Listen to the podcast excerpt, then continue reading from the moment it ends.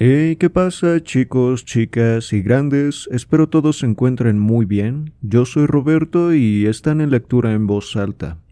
Hoy empezamos un nuevo libro. La verdad es que me tomé la libertad de elegir yo el título. La próxima vez haremos una encuesta, se los prometo.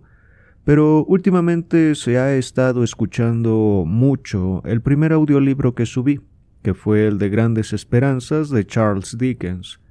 Ya tiene mucho que subí ese video, aun cuando era solo un experimento este canal y cuando todavía no era tan constante con las lecturas. Pero ahora quisiera leer otro título de este mismo autor, así que espero me acompañen y disfruten de esta gran novela. Sin nada más que agregar, pónganse cómodos, cómodas y comencemos. Tiempos difíciles de Charles Dickens. Libro primero. La siembra. Capítulo 1.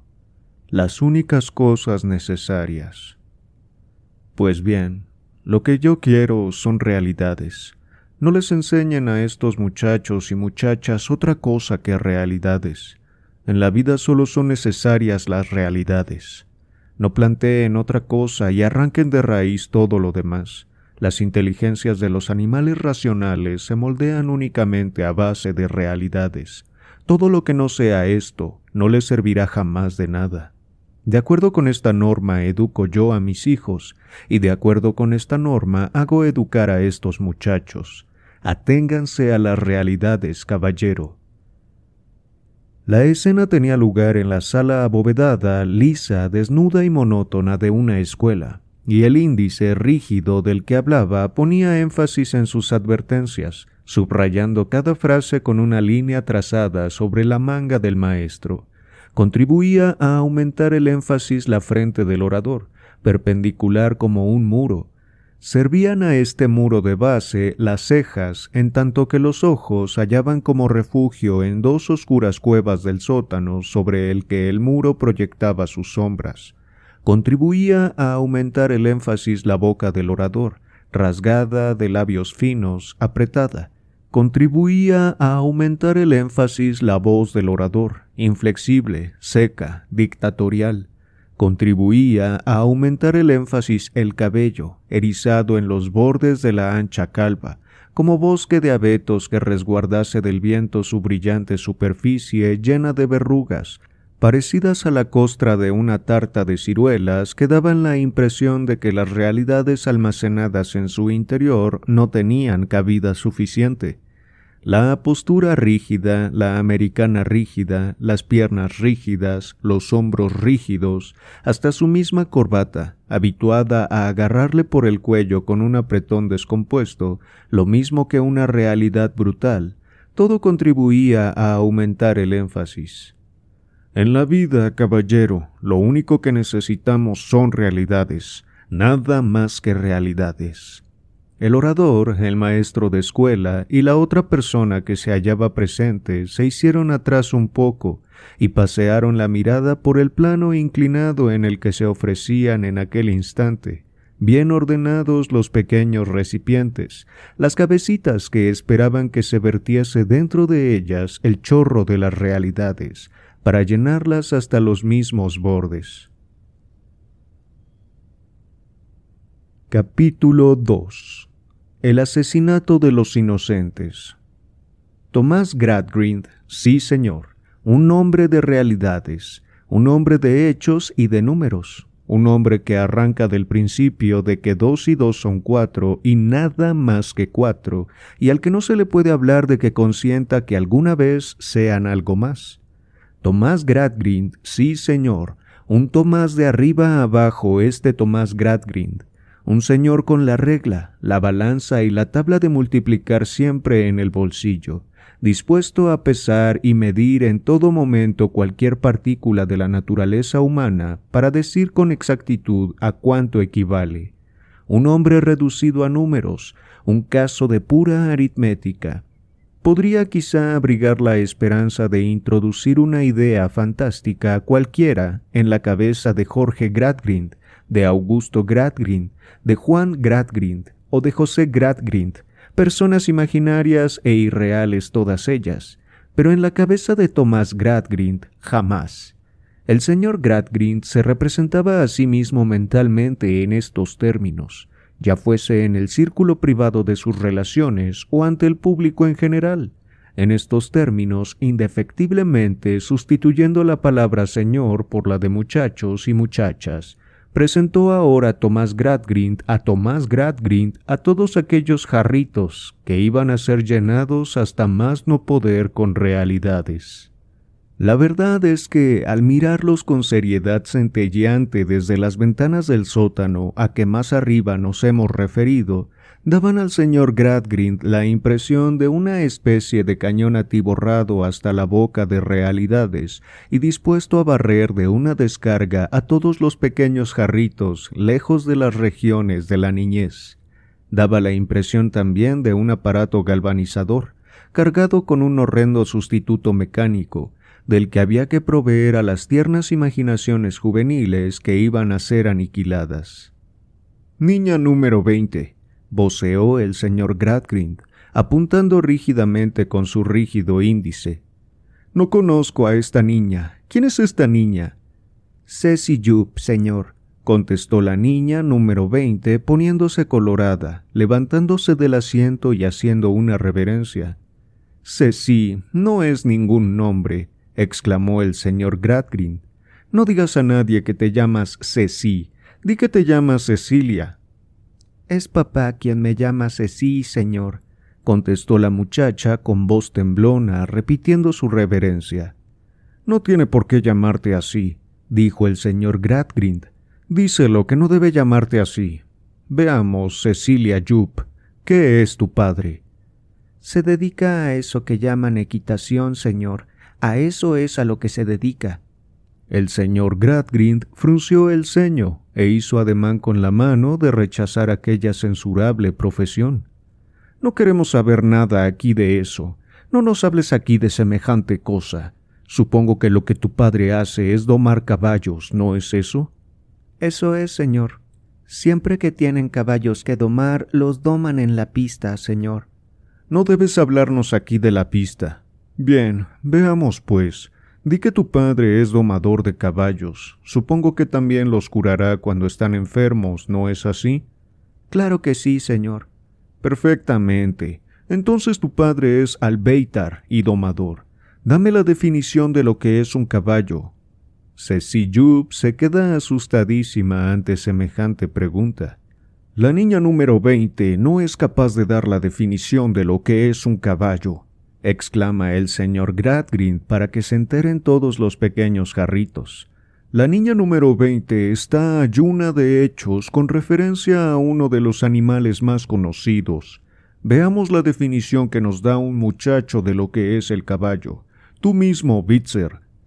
El índice rígido, moviéndose de un lado al otro, cayó súbitamente sobre Bitzer, quizá porque estaba sentado dentro del mismo haz de sol que penetrando por una de las ventanas de cristales desnudos de aquella sala fuertemente enjalbegada, iluminaba a Ceci. Los niños y las muchachas estaban sentados en plano e inclinado y divididos en dos masas compactas por un estrecho pasillo que corría por el centro.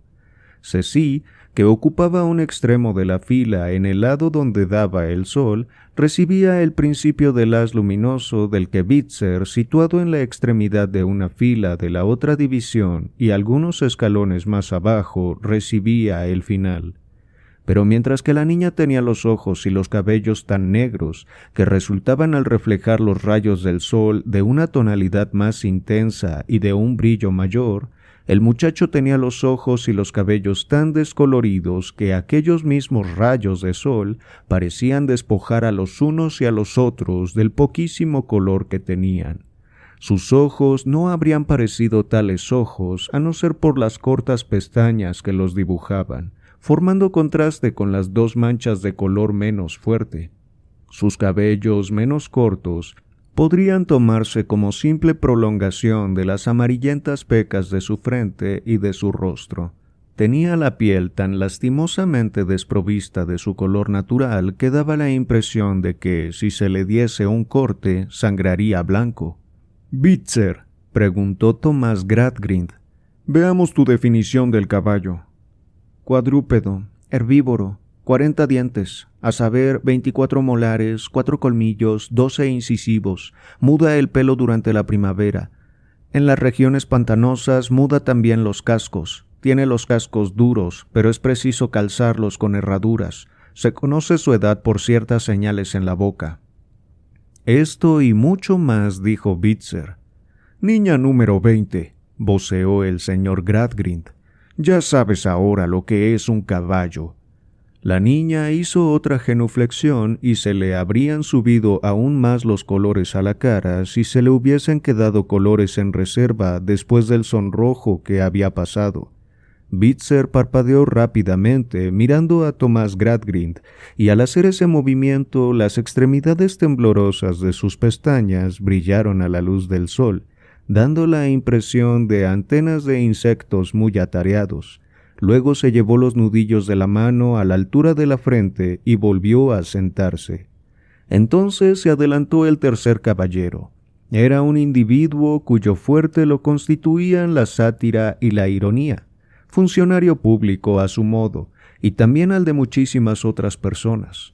Un verdadero púgil, siempre bien entrenado, siempre con una doctrina a mano para hacérsela tragar a la gente como una píldora, siempre dejándose oír desde la tribuna de su pequeña oficina pública, pronto a pelearse con todos los ingleses. Siguiendo con la fraseología pugilística, era una verdadera notabilidad para saltar al medio del cuadrilátero, cuando quiera y por lo que fuera, demostrando sus condiciones de individuo agresivo, Iniciaba el ataque cualquiera que fuese el tema de discusión con la derecha. Seguían a esto rápidos izquierdazos. Paraba, cambiaba, pegaba de contra, acorralaba a su contrincante en las cuerdas, y su contrincante era toda Inglaterra. Y se lanzaba sobre él de manera definitiva. Tenía completa seguridad en derribar por tierra al sentido común, dejando al adversario sordo por más tiempo de la cuenta. Altas autoridades le habían investido con la misión de acelerar la llegada del gran milenio de la burocracia, que traería consigo el reinado terrenal de los jefes de negociado.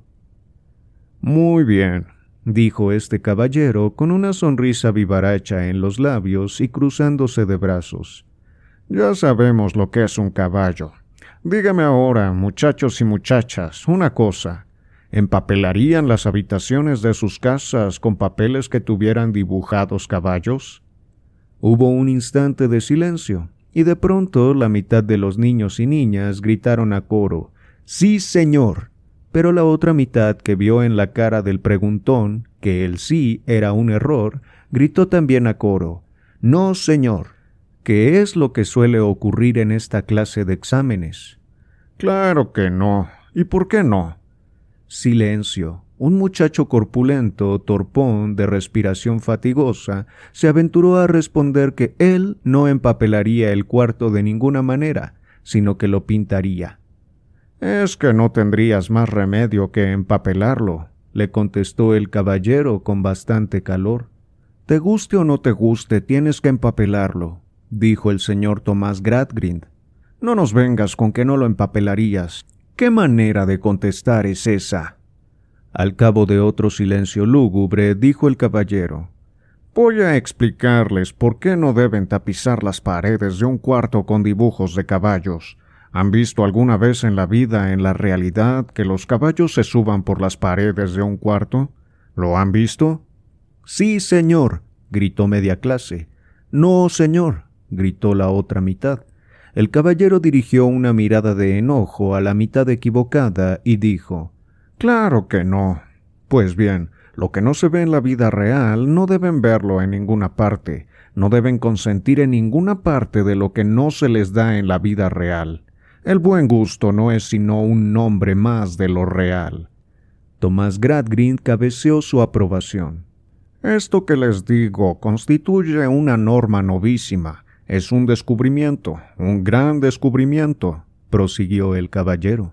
Voy a ver si aciertan en otro ejemplo. Supongamos que están a punto de alfombrar una habitación. ¿Elegirían una alfombra que tuviese un dibujo de flores? La clase había llegado para entonces al convencimiento de que con aquel señor se acertaba siempre contestando que no, y el coro de no fue rotundo. Solo algunos rezagados contestaron débilmente que sí, y entre los rezagados estaba Ceci Yup. El caballero, sonriendo desde la altura de su sabiduría, dijo Niña número veinte. Ceci, toda colorada, se levantó. De modo que tú alfombrarías tu habitación o la de tu marido, si fueses más crecida y lo tuvieses, con dibujos de flores, ¿no es así?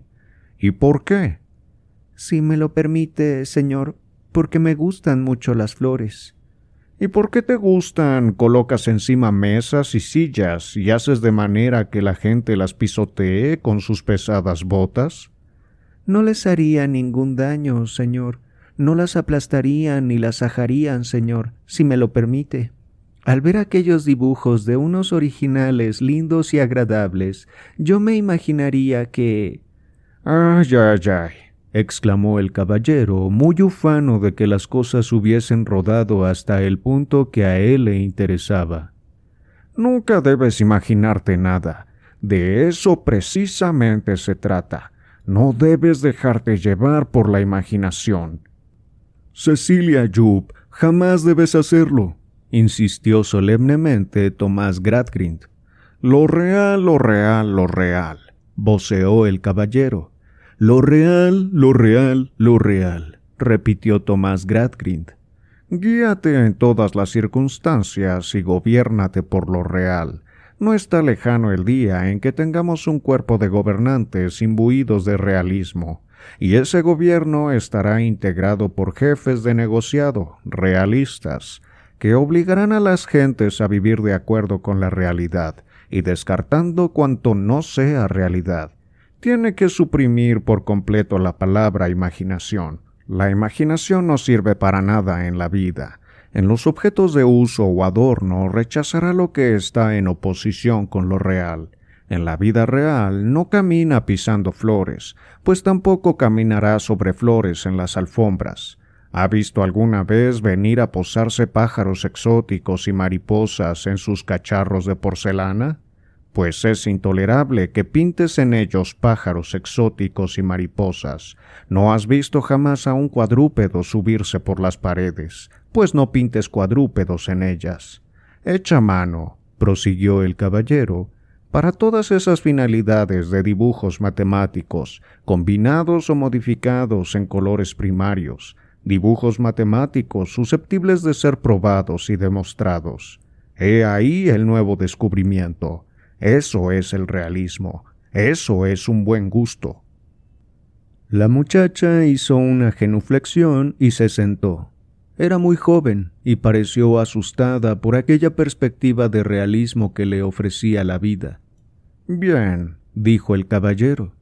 Ahora, y respondiendo a la invitación que me ha hecho señor Gradgrind, si el señor Child tiene la amabilidad de proceder a explicar aquí su primera lección, observaré muy complacido cómo se desenvuelve. El señor Gradgrin se mostró muy complacido. Señor Child, cuando quiera.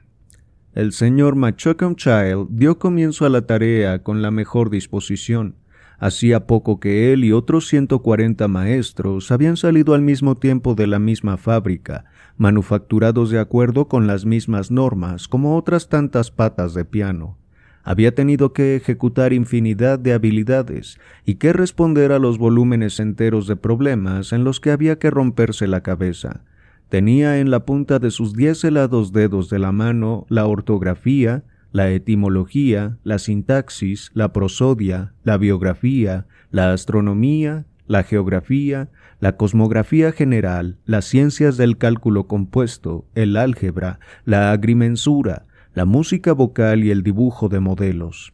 Había hecho el duro camino que conduce a la lista B del ilustre Consejo Privado, había desflorado las más altas ramas de las ciencias físicas y de las matemáticas, el francés, el alemán, el latín y el griego. Se sabía en detalle todas las vertientes de las aguas de los dos hemisferios, sin exceptuar una, y la historia de todos y cada uno de los pueblos, con los nombres de todos los ríos y montañas, los productos, maneras de ser y costumbres de todas las regiones, sus fronteras y su situación en los 32 puntos de la brújula. El señor Child había trabajado con exceso. Si hubiese aprendido algunas cosas menos, habría estado en situación de enseñar muchas cosas más de una manera infinitamente mejor.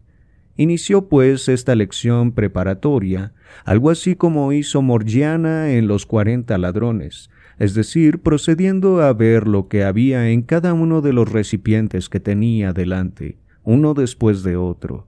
Veamos, buen Machocam Child, aunque llene cada recipiente hasta los bordes con el hirviente contenido de su sabiduría, ¿Cree acaso que habrá conseguido matar por completo a esa ladrona de imaginación que se oculta en su interior? ¿No la habrá más bien mutilado y pervertido?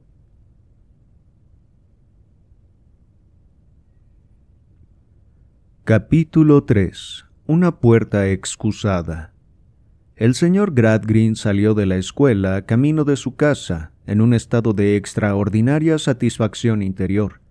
Aquella escuela le pertenecía y estaba resuelto a que fuese un verdadero modelo. Estaba resuelto a que cada uno de los niños que asistían a ella fuese un modelo, igual que lo eran los pequeños Gradgrins. Los pequeños Gradgrins eran cinco, y cada uno de ellos era un niño modelo.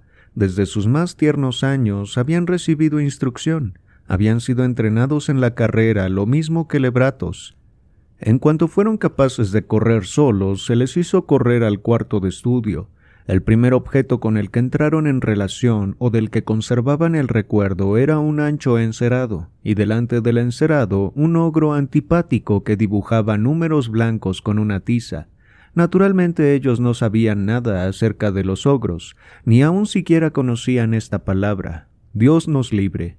Yo la empleo para representar a un monstruo de yo no sé cuántas cabezas encerradas en una, que vivía dentro de un castillo de dar lecciones, al que llevaba cautivos a los niños, arrastrándolos por los cabellos a unos antros sombríos de estadísticas. Ninguno de los pequeños Gradgrins había visto jamás dibujada una cara en la luna, aun antes de saber hablar con claridad, ya estaban al tanto de lo que era la luna. Ninguno de los pequeños Gradgrins tuvo jamás ocasión de aprender aquellos idiotas versillos de Parpadea, estrellita parpadea, lo que eres tú, quien conocer pudiera.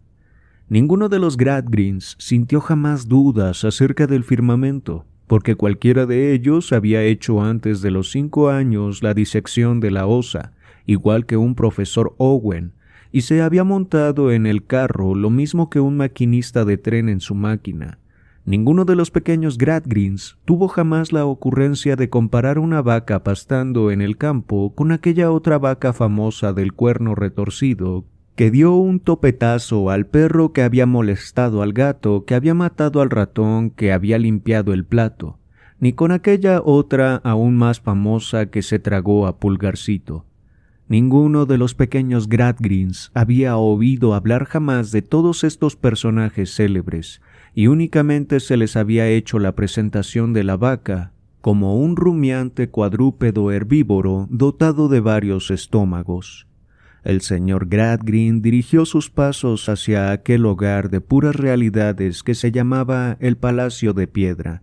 Antes de construir el Palacio de Piedra, se había retirado virtualmente del comercio de ferretería al por mayor, y en la actualidad andaba a la casa de una buena oportunidad para convertirse en una cifra matemática del Parlamento. El Palacio de Piedra se hallaba situado en una zona pantanosa, a una o dos millas de distancia de una gran ciudad que la actual y fidedigna guía llama Coketown. El Palacio de Piedra se ofrecía sobre la faz del panorama como un rasgo característico normal constituía dentro del paraje un hecho tajante que no estaba suavizado por ninguna media tinta ni difuminado por nada. Un gran edificio cuadrado, con un pórtico pesadote que sombreaba las ventanas principales de la fachada, exactamente igual que las tupidas cejas de su amo sombreaban sus ojos. Era una construcción bien calculada, bien acabada, bien conjuntada, bien equilibrada, seis ventanas a un lado de la puerta y otras seis del otro lado, un total de doce en el ala derecha y un total de doce en el ala izquierda, veinticuatro ventanas que encontraban su correspondencia en las fachadas de la parte posterior, una cespedera, un jardín y una minúscula avenida, dibujado todo en líneas rectas, igual que si fuese un libro de cuentas botánico. Gas, ventilación, traída de aguas e instalaciones de cloacas, todo de primerísima calidad.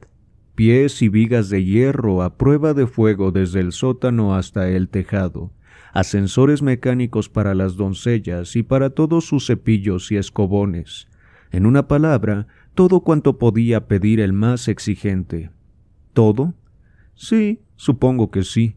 Había también para los pequeños Gradgreens varias salas que correspondían a otras tantas ramas de la ciencia. Tenían una sala de coquiliología, otra salita de metalografía y otra, en fin, de mineralogía. Todas las muestras estaban bien clasificadas con sus correspondientes etiquetas, y los trozos de piedra y de mineral producían la impresión de haber sido desgajados de las sustancias madre a fuerzas de golpes dados con sus propios y durísimos nombres. Parafraseando aquella inútil leyenda de Pedro el gaitero, que jamás había tenido ocasión de penetrar en el cuarto de aquellos niños, si los ambiciosos Gradgreens aspiraban a más de lo que tenían, ¿a qué aspiraban aquellos ambiciosos Gradgreens por amor de Dios y de todos los santos de la corte celestial? El padre de los pequeños Gradgreens iba caminando lleno de satisfacción y de optimismo. Era un padre cariñosísimo, a su modo, pero si alguien lo hubiese puesto en el trance de decidirse, lo mismo que Ceci Jupe, es probable que se hubiese presentado a sí mismo como un padre eminentemente práctico. Esta frase de eminentemente práctico le llenaba de orgullo, porque se hallaba convencido de que le venía de molde. Cuando se celebraba en Coketown un meeting, fuese cual fuese el tema y la ocasión, Siempre había algún coutowneño que aprovechaba la oportunidad para referirse a su eminente práctico amigo, el señor Gradgrind, y esto resultaba muy del agrado del eminentemente práctico amigo. Gradgrind estaba convencido de que el calificativo le correspondía en justicia, pero no por eso le resultaba la justicia menos agradable había entrado ya en el campo neutral de las afueras de la ciudad, que ni es ya ciudad ni es todavía campo, pero que está muy mal lo mismo como campo que como ciudad. De pronto asaltó sus oídos un estrépito musical. Era un estrépito de metales y golpes de bombo y tambor, y procedía de una banda de música agregada a un circo que había instalado sus barracas de madera allí cerca. La banda de música bramaba a más y mejor. En la cúspide del templo aquel flameaba una bandera proclamando al género humano que allí estaba el circo Slurry, que solicitaba el favor de su visita. Slurry en persona cobraba las entradas, metido en lo que parecía ser el nicho de una iglesia de construcción gótica que tuviese cerca del coro una estatua moderna con un cajón para echar el dinero. La señorita Josefina Slary, según lo anunciaban unas tiras impresas muy largas y muy estrechas, abría el programa con las filigranas de su elegante número ecuestre al estilo del Tirol.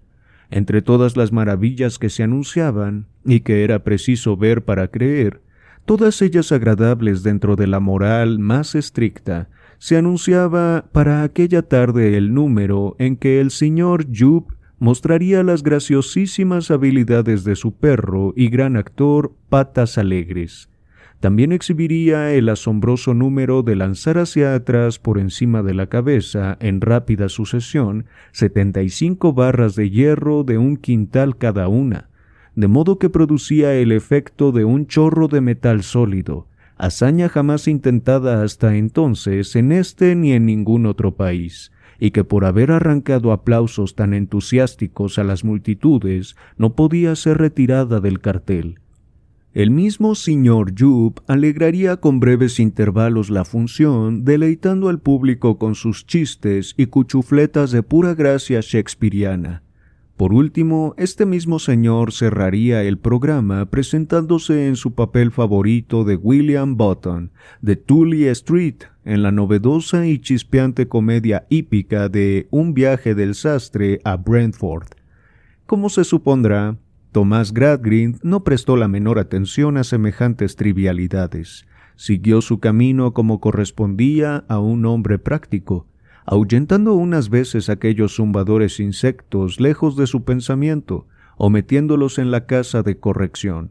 Pero al salir del recodo que allí hacía la carretera, fue a dar en la parte posterior de la barraca, y en la parte posterior de la barraca descubrió a cierto número de niños que en las más variadas y furtivas actitudes se esforzaban en fisgar por agujeros y rendijas las maravillas que se ocultaban dentro, Aquella vista le hizo detenerse, y se dijo para sus adentros Qué espectáculo el de estos vagabundos, que así aparta de la escuela modelo a la gentecilla menuda. Como entre la carreta y el lugar en que estaba la gentecilla menuda había un espacio de terreno cubierto de pequeña maleza y de basura, el señor Gradgrin sacó las gafas del chaleco para ver si conocía a alguno de los muchachos, pensando mandarle que se retirase de allí. Pero, oh fenómeno casi increíble, a pesar de tenerlo clarísimo ante sus ojos, ¿qué es lo que el señor Gradgrind vio? ¿No era su mismísima y metalúrgica Luisa la que tenía pegado un ojo a un agujero que había en las tablas? ¿Y no era su matemático Tomás el que estaba tirado por el suelo para fisgar, aunque solo fuese un casco de caballo de aquel número ecuestre maravilloso al estilo de Tirol. Mudo de asombro, el señor Gradgrind cruzó el terreno hasta el lugar en que se encontraba su familia en posición tan vergonzosa. Puso una mano sobre cada uno de los dos pecadores muchachos y exclamó Luisa, Tomás. Ambos se levantaron desconcertados y llenos de sonrojo. Pero Luisa miró a su padre con un descaro que no tuvo su hermano Tomás. A decir verdad, este último ni siquiera se atrevió a mirar, sino que se entregó en el acto para ser conducido a su casa maquinalmente. No puedo creer lo que veo. ¿Qué necedad y qué haraganería es esta? dijo el señor Gradgrind agarrándolos de la mano y alejándolos de allí. ¿A qué han venido? Quisimos ver cómo era esto, replicó Luisa con sequedad. ¿Cómo era esto? Sí, padre. Los dos chicos tenían aire de cansancio y de osquedad, pero especialmente la niña. Sin embargo, pugnando por abrirse paso por entre la expresión de desagrado de su cara, había una luz desasosegada, un fuego que no tenía con qué arder, una imaginación hambrienta que se nutría en cierto modo de sí misma y que le daba animación. No era una animación propia de la gozosa juventud, era más bien relampagueos inseguros, anhelantes, perplejos, que tenían algo de doloroso, algo así como un rostro ciego que busca a tientas su camino. La niña tendría quince o dieciséis años, pero no había de tardar mucho en convertirse de pronto en mujer, esto era lo que su padre pensaba al contemplarla en aquel momento. Era bonita, de no haberla educado tal como lo había hecho, pensaba él con su manera eminentemente práctica, habría salido una mujercita voluntariosa. Tomás, aunque la realidad se me mete por los ojos, me resulta duro de creer que tú, con la educación y los recursos que tienes, hayas sido capaz de traer a tu hermana a ver una cosa como esta. Fui yo quien lo trajo a él, contestó rápidamente Luisa. Yo le pedí que viniéramos. Me duele escucharlo, me duele muchísimo escucharlo. Con ello no queda Tomás en mejor situación, pero tú, Luisa, quedas mucho peor. La niña volvió a mirar a su padre, pero no corrió ninguna lágrima por sus mejillas. Ustedes, Tomás y tú, que tienen abierto ante ustedes el círculo de las ciencias, Tomás y tú, que se podría decir están repletos de realidades, Tomás y tú que han sido entrenados en la exactitud matemática, Tomás y tú aquí, y en una postura vergonzosa. Estoy asombrado, clamaba el señor Gradgrind. Estaba cansada, padre. Hace mucho tiempo que me siento muy cansada, dijo Luisa. ¿Cansada? ¿Y de qué? preguntó atónito el padre. No lo sé. Creo que de todo. No hables una palabra más, replicó el señor Gradgrind. Eres una chiquilla. No quiero escuchar más. Cayó y caminaron en silencio cosa de media milla. Entonces volvió a estallar de pronto. ¿Qué dirían tus mejores amigos, Luisa? ¿Es que no tiene para ti valor alguno lo que ellos puedan pensar de esto? ¿Qué diría el señor Bounderby? Al escuchar este nombre, su hija le dirigió una mirada de soslayo, una mirada escrutadora y profunda. El señor Gradgrind no la vio, pero cuando miró a su hija ya ésta había bajado los ojos. ¿Qué habría dicho el señor Bounderby? repitió poco después. Durante todo el camino hasta llegar al Palacio de Piedra y mientras conducía a casa con grave indignación a los dos delincuentes, iba repitiendo a trechos ¿Qué habría dicho el señor Bounderby?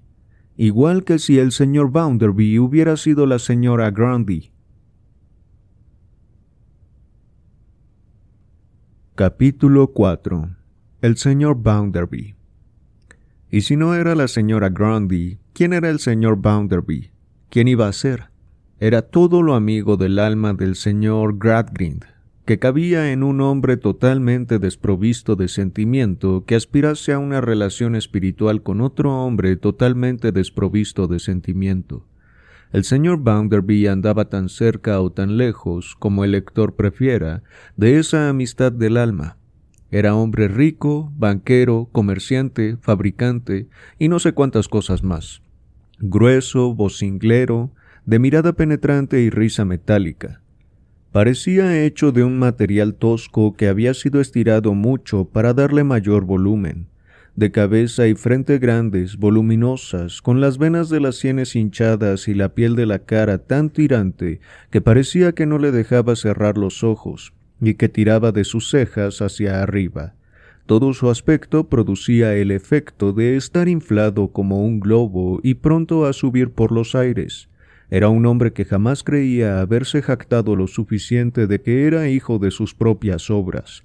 Era un hombre que proclamaba constantemente por la metálica trompeta parlante de su voz su ignorancia de otros tiempos, su pobreza de otros tiempos. Era un hombre al que podría llamársele el fanfarrón de la humildad. Aunque uno o dos años más joven que su eminentemente práctico amigo, el señor Bounderby parecía más viejo. A sus cuarenta y siete o cuarenta y ocho años bien se les podía agregar otros siete u ocho más sin que nadie se mostrase extrañado. Tenía el cabello ralo, se hubiera dicho que se lo había aventado con su bozarrón, y que lo poco que le quedaba muy revuelto estaba así de las sacudidas que le daba su alborotada jactancia. El señor Bounderby hizo algunas consideraciones a la señora Gradgrind en la seria atmósfera de la sala del Palacio de Piedra. Se las hizo en pie en la alfombra de delante de la chimenea, calentándose frente al hogar y a propósito de que aquel mismo día cumplía años. Estaba delante de la lumbre en parte porque, a pesar de que brillaba el sol, era una tarde de primavera bastante fresca, en parte porque en las sombras del palacio de piedra rondaba siempre el espectro de la húmeda mezcla, y en parte porque así estaba en posición dominante y se imponía al respeto de la señora Gradgrind, no tenía zapatos con qué cubrir mis pies. En cuanto a calcetines, no los conocía ni de nombre. Pasé el día en el arroyo y la noche en una posilga. Así es como pasé el día en que cumplí los diez años. Lo del arroyo no era novedad para mí porque nací en un arroyo. La señora Gradgrind, que era un montoncito de chales, un montoncito pequeño, enjuto, pálido, de ojos con un cerco rojo y de una extraordinaria debilidad mental y física, que tomaba continuamente medicinas que no le hacían ningún efecto, y que cuantas veces daba señales de nueva vitalidad, caía inevitablemente apabullada por alguna poderosa masa de hechos que se le venía encima. La señora Gradgrind expresó la esperanza de que fuera por lo menos un arroyo seco. De ninguna manera, estaba como una sopa, tenía un pie de agua. le contestó el señor Bounderby. Cualquier niño habría cogido un catarro, contestó la señora Gradgrind. ¿Un catarro? Yo nací con una inflamación de pulmones, y creo que de todas las partes de mi cuerpo capaces de inflamarse, le replicó el señor Bounderby. Señora, yo he sido por espacio de muchos años uno de los diablejos más desdichados que existieron jamás. Tan enfermizo venía que me pasaba el tiempo gimiendo y llorando. Iba tan roto y tan sucio que no se habría atrevido a tocarme ni con unas tenazas. Lo más oportuno que se le ocurrió a la imbecilidad de la señora Gradgrind fue dirigir una mirada desmayada a las tenazas. No sé cómo fui capaz de salir adelante a pesar de todo, dijo el señor Bounderby. Me imagino que fue gracias a mi carácter resuelto. De mayor he tenido un carácter resuelto, y supongo que también entonces lo tendría. Sea como sea, aquí me tienes, señora Gradgrind, y a nadie más que a mí tengo que agradecer el estar donde estoy. La señora Gradgrind apuntó con dulzura y languidez que acaso su madre. Mi madre se fugó, señora, la interrumpió Bounderby. La señora Gradgrind, apabullada como siempre, perdió ánimos y se dio por vencida. Mi madre me dejó al cuidado de mi abuela, dijo Bounderby, y hasta donde da de sí mi memoria, mi abuela era la vieja más dañina y mala que ha existido. Si por casualidad alguien me proporcionaba un par de zapatitos, ella me los quitaba y los vendía para comprar bebida. Buena estaba mi abuela, ha habido vez que tumbada en la cama y antes de desayunarse se echó al cuerpo veinticuatro copas de licor. La señora Gradgrind, sin dar otra muestra de vitalidad que un asomo de sonrisa, parecía entonces, y lo parecía siempre, una menuda figura transparente de mujer, ejecutada con desgana y sin luz suficientes detrás. Tenía una tienda de comestibles, prosiguió Bounderby, y me tenía en una caja vacía de huevos. Esa fue la choza de mi infancia, una caja de huevos vacía. Así que crecí lo bastante para poder escaparme. Me escapé como es natural. Me convertí en un pilluelo vagabundo. Ya no era una vieja la que andaba conmigo a golpes y me hacía pasar hambre. Eran todos y de todas las edades los que me zarandeaban y me mataban de necesidad. Estaban en lo suyo, ¿Por qué habían de conducirse de otro modo? Yo era una molestia, un estorbo, una peste, lo sé perfectamente. Su orgullo de haber alcanzado en algún momento de su vida esa gran distancia social de ser una molestia, un estorbo y una peste para los demás, no se satisfacía con menos que con repetir esa jactancia tres veces consecutivas. Supongo, señora Gradgrind, que estaba destinado a triunfar de todo, y lo estuviese o no, señora Gradgrind, el caso es que triunfé. Salí adelante sin que nadie me echase una mano. Vagabundo, recadero, vagabundo otra vez, peón de campo, mozo de cuerda, empleado, gerente, asociado en la firma y por último lo que soy, Josiah Bounderby, de Coketown, Aquellos son los antecedentes, y esta la culminación. Josiah Bounderby aprendió a deletrear en los rótulos de las tiendas, y supo leer la hora porque se lo enseñó en la esfera del reloj de la torre de la iglesia de San Gil un inválido borracho, condenado por ladrón y vagabundo incorregible. Háblele a Josiah Bounderby de Coketown de sus escuelas de distrito, sus escuelas modelo, de sus escuelas de oficios y de toda esa su complicada varaunda de escuelas. Josiah Bounderby le contestará sin rodeos, llanamente, con la verdad por delante, que él no gozó de tales ventajas. Muchos hombres de cabeza sólida y puños contundentes hacen falta, que él sabe perfectamente que la clase de educación que recibió no les va a todos, pero que no recibió otra, y que podrían obligarle a trabajar grasa hirviendo, pero que no conseguirán que oculte las realidades de su vida. Josiah Bounderby se había acalorado para cuando llegó al punto culminante de su peroración y se cayó. se calló en el preciso instante en que su eminentemente práctico amigo entraba en la sala, acompañado siempre por los dos jóvenes culpables.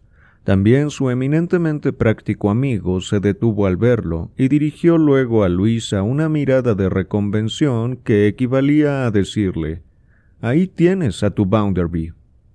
¿Qué ocurre? bramó el señor Bounderby. ¿A qué obedece esa cara de disgusto del joven Tomás? Hablaba de Tomás, pero miraba a Luisa.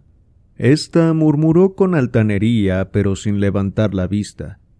Estábamos fisgando desde fuera lo que hacían en el circo, y papá nos atrapó.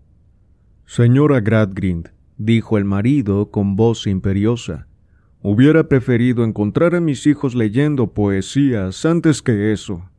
Pero, gimoteó la señora Gradgrind, pobre de mí, ¿Cómo es posible que haya hecho eso Luisa y Tomás? Me han dejado de una pieza, les digo la verdad, que le hace a una lamentar el haber tenido hijos.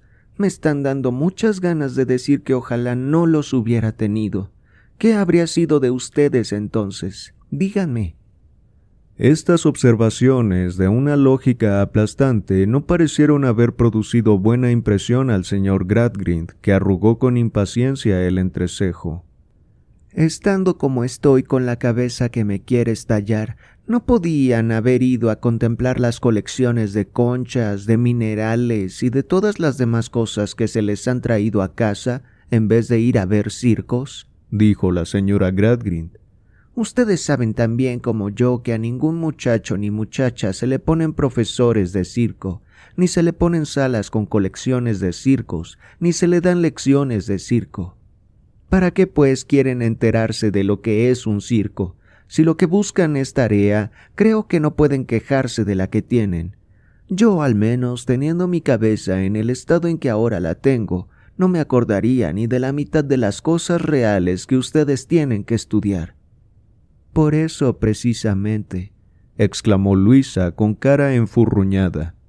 No me digas que precisamente por eso, porque estoy segura de que no es así le replicó la señora Gradgrind. Anda, vete ya a cualquiera de esas logias que estudias.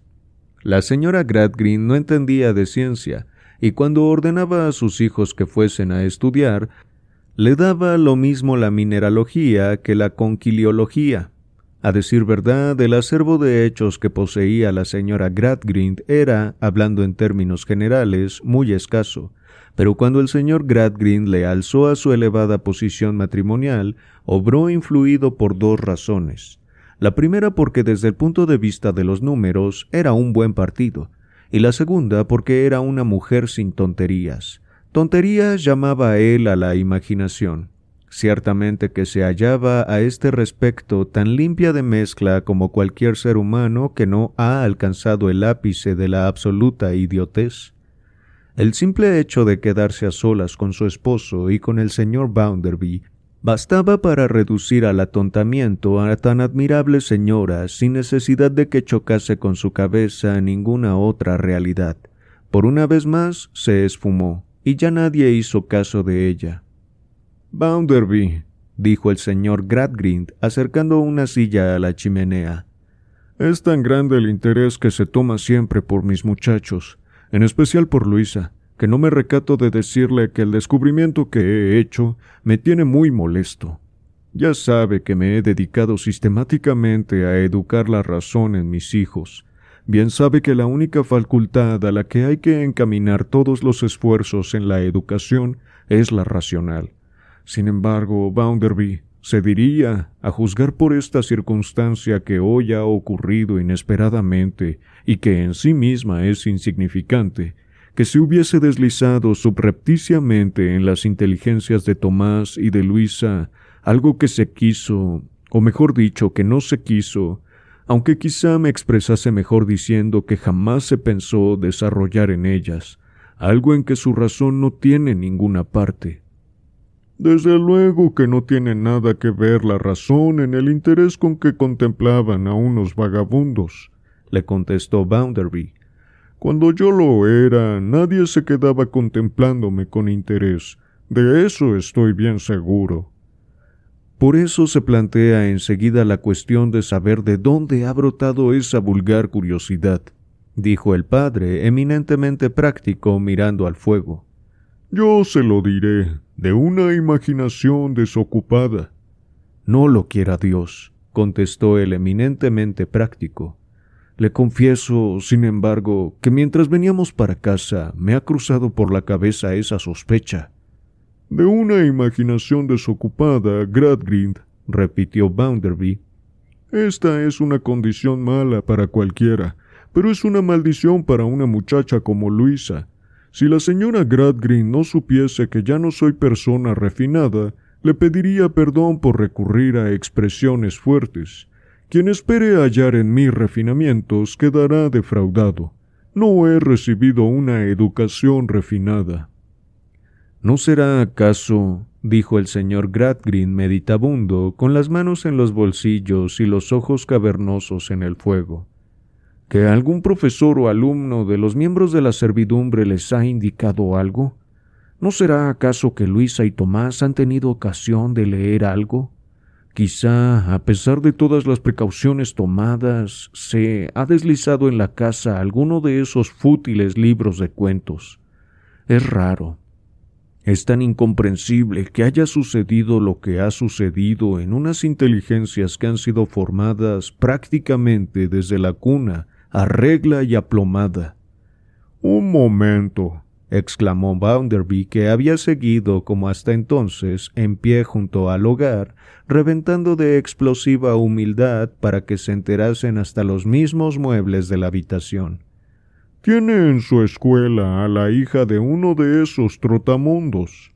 Sí, se llama Cecilia Jupp, dijo el señor Gradgrind mirando a su amigo con algo de sorpresa. Un momento, no siga, volvió a exclamar Bounderby. ¿Cómo fue el ser aceptada en la escuela? Pues no lo sé, porque hasta hace un rato no conocía a esa muchacha. Ella solicitó el ingreso personalmente aquí en casa, alegando que era transeúnte en esta población. Y ya caigo. Tiene razón, Bounderby. Tiene razón. Un momento. No siga. Exclamó nuevamente Bounderby. ¿No hablaría Luisa con ella cuando estuvo aquí? Con seguridad que Luisa habló con ella, porque me informó de la petición que Cecilia había hecho pero estoy seguro de que todo ocurrió en presencia de la señora Gradgrind. Por favor, señora, le preguntó Bounderby, ¿quiere decirnos lo que pasó? Qué mal me siento, contestó la señora Gradgrind. La muchachita quería ir a la escuela. El señor Gradgrind quiere que las muchachas vayan a la escuela. Tomás y Luisa dijeron, los dos a una, que la muchachita quería ir a la escuela y que el señor Gradgrind quiere que las muchachas vayan a la escuela. ¿Y quién les iba a llevar la contraria cuando ambas cosas son dos realidades? Bien, Gradgrind, sentenció el señor Bounderby. Yo le voy a decir lo que tiene que hacer. Eche a esa muchachita inmediatamente de la escuela y asunto acabado. También yo soy de esa opinión. Hágalo en el acto. Ha sido desde niño mi divisa, dijo Bounderby. Pensar en huir de mi caja de huevos y de mi abuela y hacerlo. Todo fue uno. Obre usted de la misma manera. Hágalo en el acto. ¿Quiere dar un paseo? preguntó su amigo. Quizá no tenga inconveniente en venir paseando conmigo hasta la ciudad. Poseo la dirección del padre. No tengo ningún inconveniente, contestó el señor Bounderby, a condición de que lo haga enseguida. El señor Bounderby le echó a la cabeza el sombrero porque él, demasiado atareado en abrirse camino en la vida, no había tenido tiempo de aprender cómo se llevaba esa prenda, y se limitaba a echárselo a la cabeza, y avanzó hacia el vestíbulo con las manos metidas en los bolsillos. También solía decir Jamás llevo guantes. No me encaramé por la escalera con guantes. De haberlos llevado no habría subido tan arriba. Se quedó haciendo tiempo en el vestíbulo mientras el señor Gradgrind subía al piso superior en busca de la dirección del padre de Cecilia. Bounderby abrió la puerta del cuarto de estudio de los niños y contempló aquella habitación alfombrada, de aspecto tranquilo, pero que a pesar de sus estantes de libros, de sus vitrinas y de toda la variedad de sus instrumentos científicos y filosóficos, tenía mucho de la cordialidad de una sala de peluquería.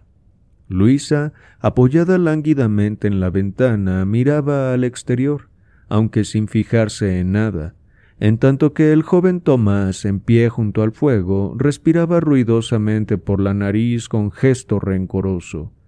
Los dos Gradgrins más pequeños, Adam Smith y Malthus, estaban encerrados, dando una lección, y la pequeña Juana, después de embadurnarse la cara con una gran cantidad de greda húmeda a fuerza de lloros y de pizarrín, se había quedado dormida encima de unos vulgares quebrados.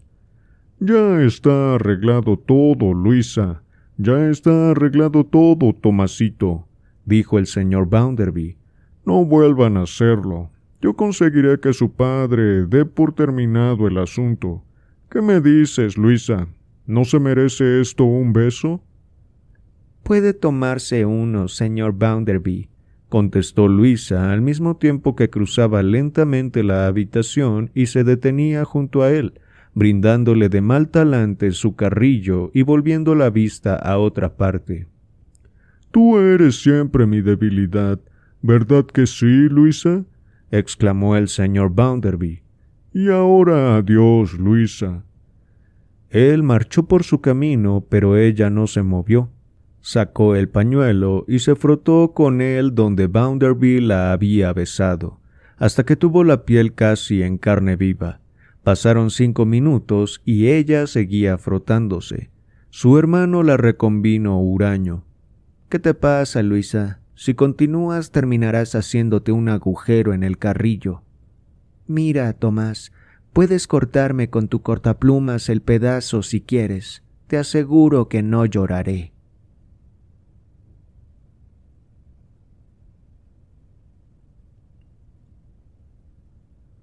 Capítulo 5 La nota tónica Coketown, hacia donde los señores Bounderby y Gradgrind caminaban ahora, constituía el triunfo del realismo.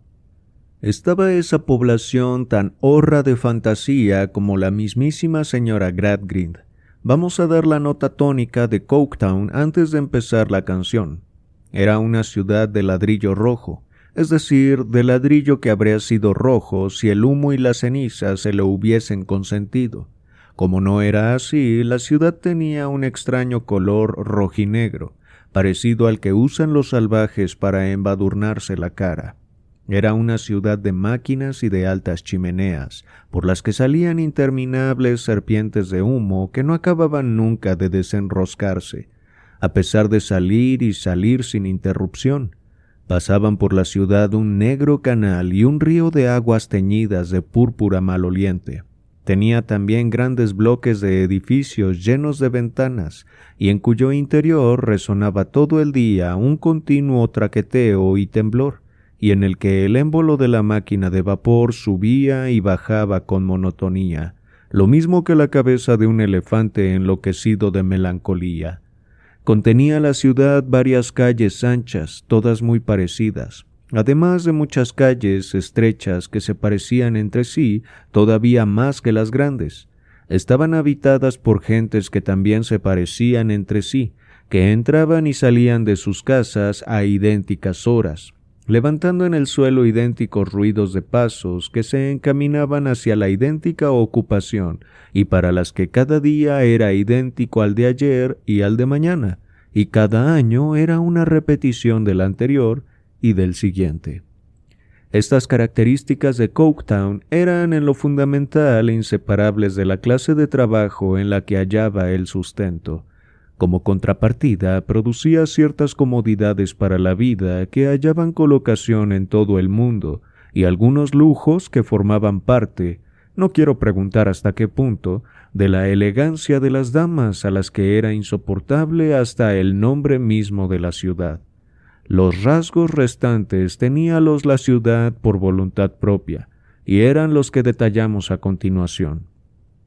En Coketown no se veía por ninguna parte cosa que no fuese rigurosamente productiva.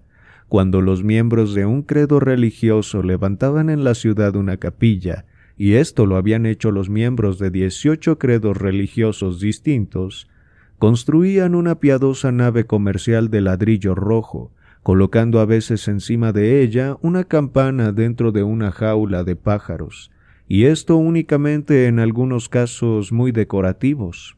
Había una solitaria excepción, la iglesia nueva.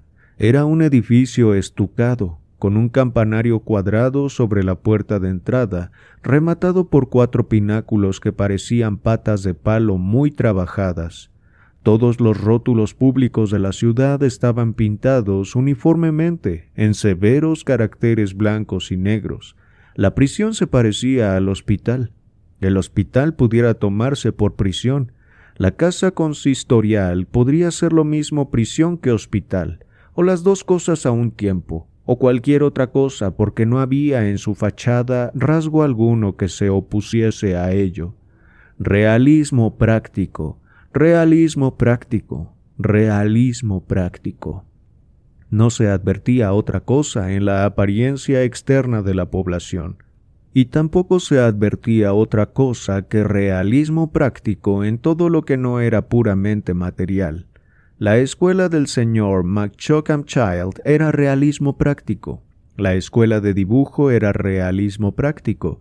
Las relaciones entre el amo y el trabajador eran realismo práctico, y todo era realismo práctico, desde el hospital de maternidad hasta el cementerio. Todo lo que no se podía expresar en números ni demostrar que era posible comprarlo en el mercado más barato para venderlo en el más caro no existía. No existía jamás en Coketown hasta el fin de los siglos. Amén. Es de suponer que una ciudad consagrada a lo práctico y que en lo práctico se había labrado una personalidad viviría sin dificultades, ¿no es cierto? Pues no, señor, ni muchísimo menos. ¿Qué no? Válgame Dios. No, señor. Coketown no salió de sus propios hornos en todos los aspectos, como sale el oro del fuego. En primer lugar, existía en la población una incógnita que producía perplejidad. ¿Quién pertenecía a los dieciocho credos religiosos de que hemos hablado? Si alguien pertenecía a ellos, no era desde luego ningún miembro de la clase trabajadora. El espectáculo que se ofrecía a la vista paseando por las calles el domingo por la mañana resultaba por demás extraño. El bárbaro voltear de las campanas, que sacaba de quicio a los enfermos y a las gentes nerviosas, no conseguía arrancar sino a muy pocos trabajadores del propio barrio, de las habitaciones completamente cerradas, de las esquinas de sus calles, donde pasaban el tiempo sin prestar oídos a aquellas llamadas, contemplando todo el ajetreo de iglesias y capillas, como si nada tuviese que ver con ellos, no eran solo los forasteros quienes habían reparado en este fenómeno. Existía en el mismo Coketown una organización ciudadana cuyos miembros se hacían oír en todos los periodos de sesiones del Parlamento con sus indignadas peticiones de que se dictasen leyes para compeler por la fuerza del Estado a los trabajadores a que acudiesen a las prácticas religiosas. Se fundó también la Sociedad de Abstemios, que se lamentaba de que esos mismos trabajadores se emborrachasen, demostrando con estadísticas que en efecto se emborrachaban, y demostrando en reuniones en las que sólo se tomaba el té que no había incentivo ni humano ni divino como no fuese una condecoración capaz de inducirlos a romper con la costumbre de emborracharse. Vinieron a continuación el farmacéutico y el boticario con otras estadísticas, en las que se demostraba que cuando no se emborrachaban fumaban opio. Siguió a estos el capellán de la prisión, hombre experimentado, que presentó más estadísticas, que anulaban las precedentes demostrando que esos mismos trabajadores acudían a infames reuniones, celebradas clandestinamente, y en las que se cantaban canciones obscenas y se bailaban danzas indecorosas, en las que acaso tomaban parte todos ellos. Allí había sido donde A. B., joven que iba a cumplir 24 años y condenado ahora a ocho meses de aislamiento, se había desgraciado, según manifestación suya, aunque nunca había sido hombre cuya palabra mereciese mucho crédito, teniendo la completa seguridad de que, de no haber mediado semejante circunstancia, habría sido un modelo insuperable de moralidad.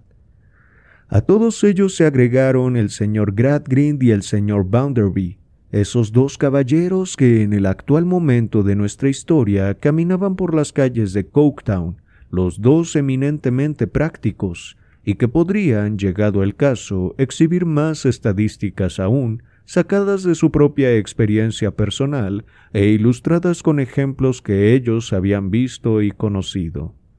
De estos ejemplos se deducía claramente, para decirlo en una palabra, constituían el único dato digno de crédito, que esos mismos trabajadores eran en conjunto unas malas personas. Sí, señor. Que se hiciese lo que se hiciese por ellos, jamás lo agradecerían. No, señor que eran unos seres inquietos. Sí, señor, que jamás sabían ellos mismos lo que querían, que comían de lo mejor y compraban la mantequilla fresca, que exigían café moca y rechazaban la carne que no era de primera, y que a pesar de todo esto se mostraban eternamente descontentos e ingobernables. Su caso hacía recordar la moraleja de aquella fábula que se cuenta a los niños. Era una vieja ochentona. ¿Qué creen que hizo la bribona? Se mantenía de carne y de ron. Ron y carne eran siempre su ración.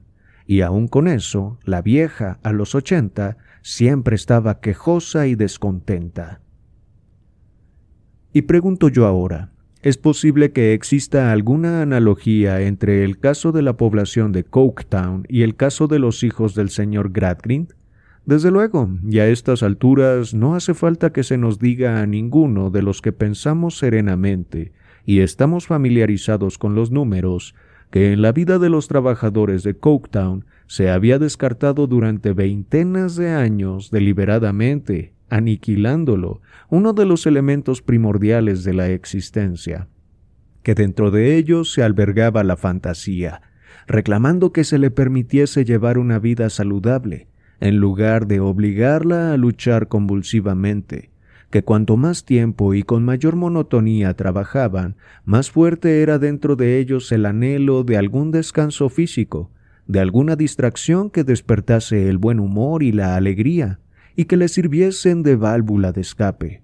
Por ejemplo, alguna diversión sana, aunque solo fuese un baile honrado, a los acordes de una rondalla de instrumentos de cuerda, o alguna pequeña fiesta bulliciosa en la que no metiese mano ni siquiera el señor Machocum Child.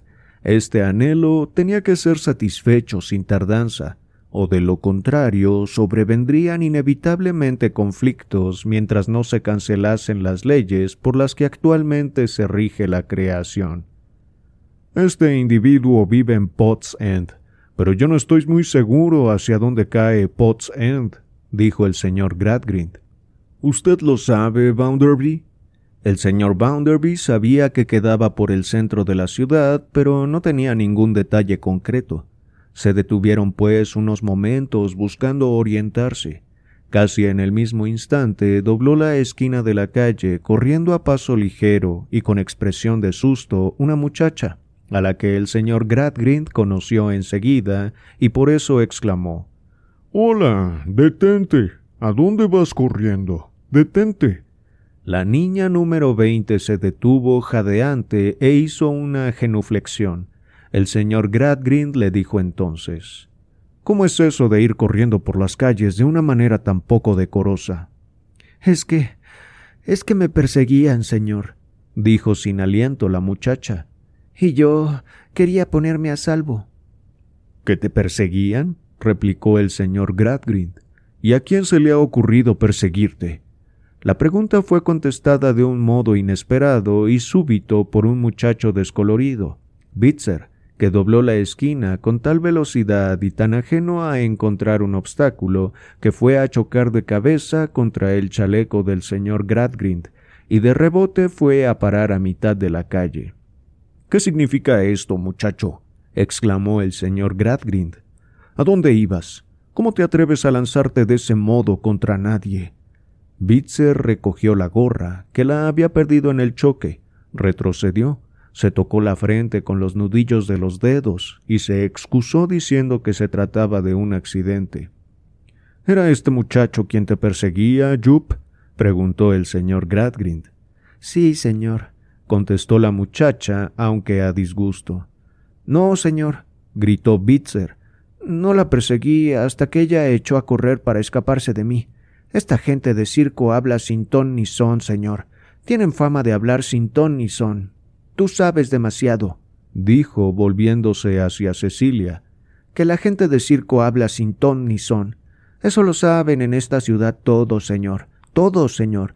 Tan cierto como que los titiriteros ignoran la tabla de multiplicar. Bitzer quiso ganarse con esto al señor Bounderby. Me dio mucho miedo con los visajes que me venía haciendo, dijo la muchacha. Oh, exclamó Bitzer, ya veo que tú eres como tu gente, una completa titiritera. Señor, ni siquiera la he mirado. Le pregunté si sabría mañana la definición del caballo, y me ofrecía repetírsela, pero entonces ella echó a correr y yo la seguí, señor, con la intención de que supiese responder cuando se lo preguntasen. Si no hubiese sido tú también titiritera, no habrías contestado esa mentira malintencionada. Por lo que veo, los chicos saben muy bien cuál es la profesión de esta muchacha, hizo notar el señor Bounderby. Dentro de una semana habría estado toda su escuela fisgando en fila. Me está pareciendo que sí, le contestó su amigo. Bitzer, da media vuelta y lárgate a tu casa. Jup, espera un momento. Que no vuelvas a ver yo que corres de esa manera, muchacho o sabrás tú de mí por intermedio del maestro de la escuela. Ya me entiendes. Largo. El muchacho interrumpió su rápido pestañeo, volvió a darse en la frente con los nudillos de la mano, dirigió una mirada a Ceci, dio media vuelta y se alejó. Y ahora, muchacha, prosiguió el señor Gradgrind, condúcenos a este caballero y a mí donde vive tu padre, y vamos allí. ¿Qué contiene esa botella que llevas en la mano? ¿Ginebra? preguntó el señor Bounderby. Oh, de ninguna manera, señor. Llevo en ella los nueve aceites. ¿Los qué? exclamó el señor Bounderby. Los nueve aceites, señor, para dar friegas con ellos a mi padre. El señor Bounderby lanzó una carcajada breve y sonora, y dijo ¿Y con qué objeto das friegas a tu padre con los nueve aceites? porque es el remedio que emplea nuestra gente cuando se lastima trabajando en la pista, contestó la muchacha, mirando por encima del hombro para asegurarse de que su perseguidor se había marchado. A veces se producen magulladuras muy dolorosas. Se lo tienen bien ganado, por vagos, dijo el señor Bounderby. La muchacha le miró a la cara con una mezcla de asombro y de temor. Voto a tal, prosiguió Bounderby, cuando yo tenía cuatro o cinco años menos que tú, llevaba el cuerpo con magulladuras que no se hubieran curado con friegas de los nueve, de los veinte ni de los cuarenta aceites, y no me las ganaba adoptando actitudes en el circo, sino saliendo de todas partes a puntapiés. Yo no bailaba en la cuerda floja, bailaba en el duro suelo a cordelazos. Aunque el señor Gradgrind era hombre duro de corazón, no llegaba ni con mucho a la dureza del señor Bounderby. Bien mirado, no carecía de compasión. ¿Acaso habría llegado incluso a ser un hombre simpático si hubiese cometido algunos años antes algún error garrafal en los cálculos aritméticos, y este error hubiese equilibrado sus tendencias? Por eso, al entrar en una carretera estrecha, dijo a la muchacha en tono que pretendía ser tranquilizador. De modo que esto es Potts End, ¿verdad, Jup? Esto es, señor, y si me permite, ya estamos en casa. Se detuvo a la luz crepuscular junto a la puerta de una taberna pequeña que estaba alumbrada por luces rojas y mortecinas. La taberna parecía tan decaída y desaseada como si a fuerza de beber ella misma hubiese seguido el camino de todos los borrachos y no anduviese ya lejos del desenlace. No tiene más que cruzar la cantina, señor, subir por las escaleras si no le parece mal, y esperar un instante a que yo encienda una vela. Si oye ladrar a un perro, señor, no se preocupe, es patas alegres, y no hace otra cosa que ladrar. Con qué patas alegres y los nueve aceites, dijo el señor Bounderby, entrando el último, acompañado de su metálica risa. Bueno, va todo esto para un hombre como yo, que se ha formado por su propio esfuerzo.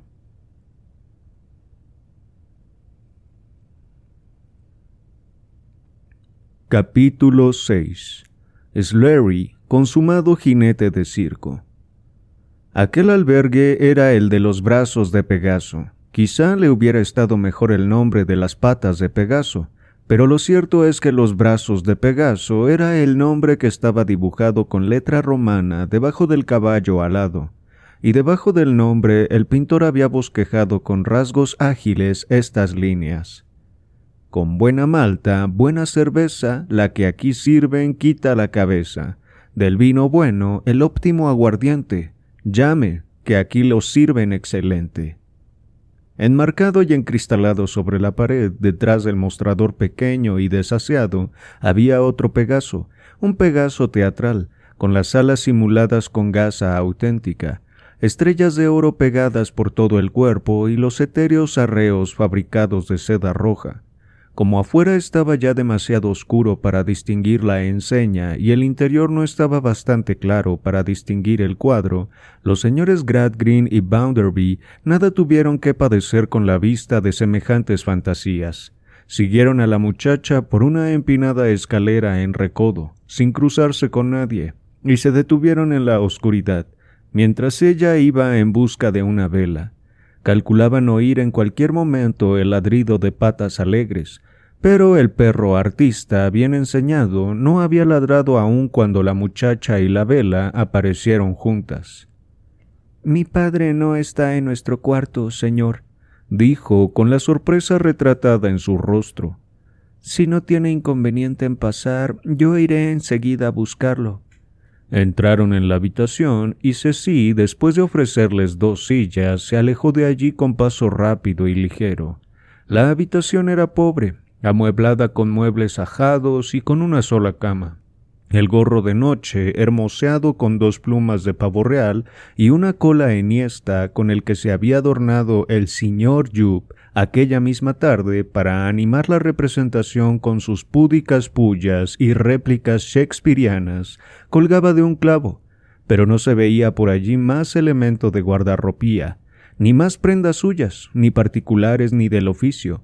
En cuanto a patas alegres, acaso el respetable progenitor de la estirpe de este sapientísimo animal, aquel que se salvó en el arca, fue tirado accidentalmente a las aguas, porque ni los ojos ni los oídos percibían señal alguna de la existencia de un perro en los brazos de Pegaso. Oyeron abrirse y cerrarse las puertas en el piso de encima, conforme Ceci iba preguntando por su padre. Oyeron de pronto voces de gente que parecía sorprendida. La muchacha volvió a bajar corriendo y a saltos, destapó un baúl viejo y abollado, revestido de cuero, y al ver que estaba vacío, juntó las manos y miró en torno con cara del más profundo terror. Seguramente que mi padre se ha marchado a la barraca del circo, señor. No sé que tuviese nada que hacer allí, pero seguramente que ha ido. Vuelvo con él dentro de un minuto. Y desapareció sin ponerse siquiera el sombrero, con la cabellera larga, negra, infantil, cayéndole suelta sobre los hombros. ¿Pero qué se propone? dijo el señor Gradgrind. ¿Ha dicho que vuelve dentro de un momento? Si hay más de una milla de distancia. Pero antes de que el señor Bounderby pudiera contestar, apareció en la puerta un joven e hizo su propia presentación con estas palabras. Con su licencia, caballeros, y entró en la habitación con las manos en los bolsillos. Su cara, muy cuidadosamente afeitada, estrecha, amarillenta, estaba sombreada por una tupida cabellera negra, muy alisada alrededor y con raya en el centro. Sus piernas eran muy robustas, pero más cortas de lo que correspondía a las buenas proporciones. El pecho y las espaldas eran tan desproporcionadamente anchos como cortas sus piernas. Vestía chaqueta de hipódromo y pantalones muy ajustados, Llevaba una bufanda alrededor del cuello. Olía a aceite de lámpara, a paja, corteza de naranja, pienso de caballos y serrín, y representaba un tipo notable de centauro, en el que entraban por mitades el caballerizo y el actor. Nadie hubiera podido señalar con exactitud dónde terminaba el uno y dónde empezaba el otro. Figuraba este caballero en los programas del día como el señor E. W. Childers, afamado con mucha justicia por la audacia de sus volteretas en su número del cazador salvaje de las praderas de Norteamérica. Trabajaba con él en ese número un muchacho diminuto, pero con cara de viejo, que ahora le acompañaba y que en la representación figuraba como hijo suyo. Lo llevaba el padre colgado del hombro por un pie, y para acariciarlo al modo de los cazadores salvajes acarician a sus retoños, lo colocaba de coronilla y con los pies en alto sobre la palma de la mano. La parte maternal de los espectadores encontraba su máximo deleite en aquel prometedor muchacho, que parecía un simpático cupido a fuerza de tirabuzones, guirnaldas, alas, bismuto blanco y carmín pero en su vida privada, caracterizado con un precoz chaqué y con una voz áspera y malhumorada, se trasuntaba en él al hombre que anda entre caballos, al caballerizo. Con su licencia, señores, dijo el señor E. W. Childers, inspeccionando con la mirada todo el cuarto. ¿Son ustedes, me parece, los que querían ver a Jup? Yo soy, contestó el señor Gradgrind. Su hija ha ido a buscarlo, pero me es imposible esperar, de modo pues que si me lo permite, le dejaré un encargo para él. Comprenda, amigo mío, intervino el señor Bounderby, que nosotros somos personas que saben el valor del tiempo, mientras que usted y los suyos pertenecen a la categoría de las que no saben valorarlo. El señor Childers lo miró de la cabeza a los pies y le replicó no tengo el honor de conocerlo, pero si lo que quiere dar a entender es que su tiempo le produce a usted más dinero que a mí el mío, calculo por su apariencia que no anda descaminado del todo. Y yo diría que sabe guardarlo bien después de ganarlo, dijo el Cupido. Kidderminster, archiva eso, le dijo Childers. El nombre de Cupido en la vida real era Kidderminster, ¿Por qué viene a descararse con nosotros? exclamó Maese Kidderminster dando muestras de su irascible temperamento. Si quiere meterse con nosotros, que pague a la puerta de la barraca su dinero, y entonces que suelte lo que tenga dentro. Kidderminster, díjole el señor Childers alzando la voz. Deja eso, señor, añadió, volviéndose al señor Gradgrind. A usted le digo, Puede que sepa y puede que no sepa, porque quizá no haya estado muchas veces entre el público, que Jup no ha dado pie con bola en esta última temporada. ¿Que no ha dado qué? preguntó el señor Gradgrind buscando ayuda con la mirada en el poderoso Bounderby. Pie con bola. Anoche intentó cuatro veces saltar la cinta y no lo logró ni una sola, intervino Kidderminster. Tampoco dio pie con bola con las banderas y estuvo fatal en las morcillas. No era capaz de hacer las cosas con limpieza. Se quedaba corto en los saltos y caía mal, aclaró el señor Childers. Comprendo, comprendo ahora. No dar pie con bola está claro, contestó el señor Gradgrind. Hasta cierto punto, eso es lo que quiere decir no dar pie con bola, sentenció el señor E. W. Childers. Nueve aceites, patas alegres, no dar pie con bola, cintas, banderas y morcillas. Vaya, no está mal el trato con esta gente para un hombre que ha subido por su propio esfuerzo, suspiró Bounderby y largó luego la más típica de sus carcajadas. Descienda un poco entonces, le replicó Cupido. Ah, señor, si ha subido tan alto como parece por sus palabras, dígnese descender un poquitín. Vaya muchacho entrometido, dijo el señor Gradgrin volviéndose hacia él y mirándole ceñudo. Pero esto no achicó en modo alguno a Kidderminster, que replicó De haber sabido que venían, habríamos traído a algún joven caballero para que les recibiese. Es una pena que, siendo como son tan exigentes, no tengan un espolique. Ustedes son de los del gofre tirante, ¿verdad? ¿Qué quiere decir este muchacho tan maleducado? preguntó el señor Gradgrin, clavando en él una mirada de desesperación. Con lo del gofre tirante. Ea, muchacho, largo de aquí, largo de aquí exclamó el señor Childers, expulsando a su joven amigo de la habitación con unos modales parecidos a los que se usan en las praderas. Gofre tirante y gofre flojo no tienen nada de extraordinario. Significa la cuerda tirante y la cuerda floja. Quería darme un mensaje para Jup, ¿no es eso? Así es. Yo creo, dijo rápidamente Childers, que ya no habrá nunca manera de comunicárselo. ¿Lo conocían bien? No lo conozco ni siquiera de vista. Pues entonces creo que no tendrá ocasión de conocerlo. Para mí la cosa está clara. Se ha alargado. ¿Quiere decir que ha abandonado a su hija? Sí, quiero decir, respondió el señor Childers, cabeceando afirmativamente, que se ha desconectado de nosotros. Anoche le silbaron, anteanoche le silbaron y hoy le han vuelto a silbar. Llevaba algún tiempo que no hacían más que silbarle, y eso le resultaba intolerable. ¿Y por qué le silbaban tanto? Preguntó el señor Gradgrind, muy solemne y a regañadientes, porque le costaba trabajo pronunciar la frase. Porque tenía duras las articulaciones y estaba agotado, contestó Childers. Todavía se defiende como cloqueador, pero con eso no se saca para vivir. ¿Cloqueador? repitió Bounderby. Ya estamos en las mismas. Charlistas, si así lo prefiere, dijo el señor E. W. Childers, lanzando malhumorado la explicación por encima del hombro y subrayándola con un sacudimiento de sus largos cabellos que se estremecieron todos a un tiempo. Lo más extraordinario del caso, señor mío, es que a este hombre le hacía más mella pensar que su hija se enteraba de que le silbaban que el pasar por ello. Magnífico, interrumpió el señor Bounderby.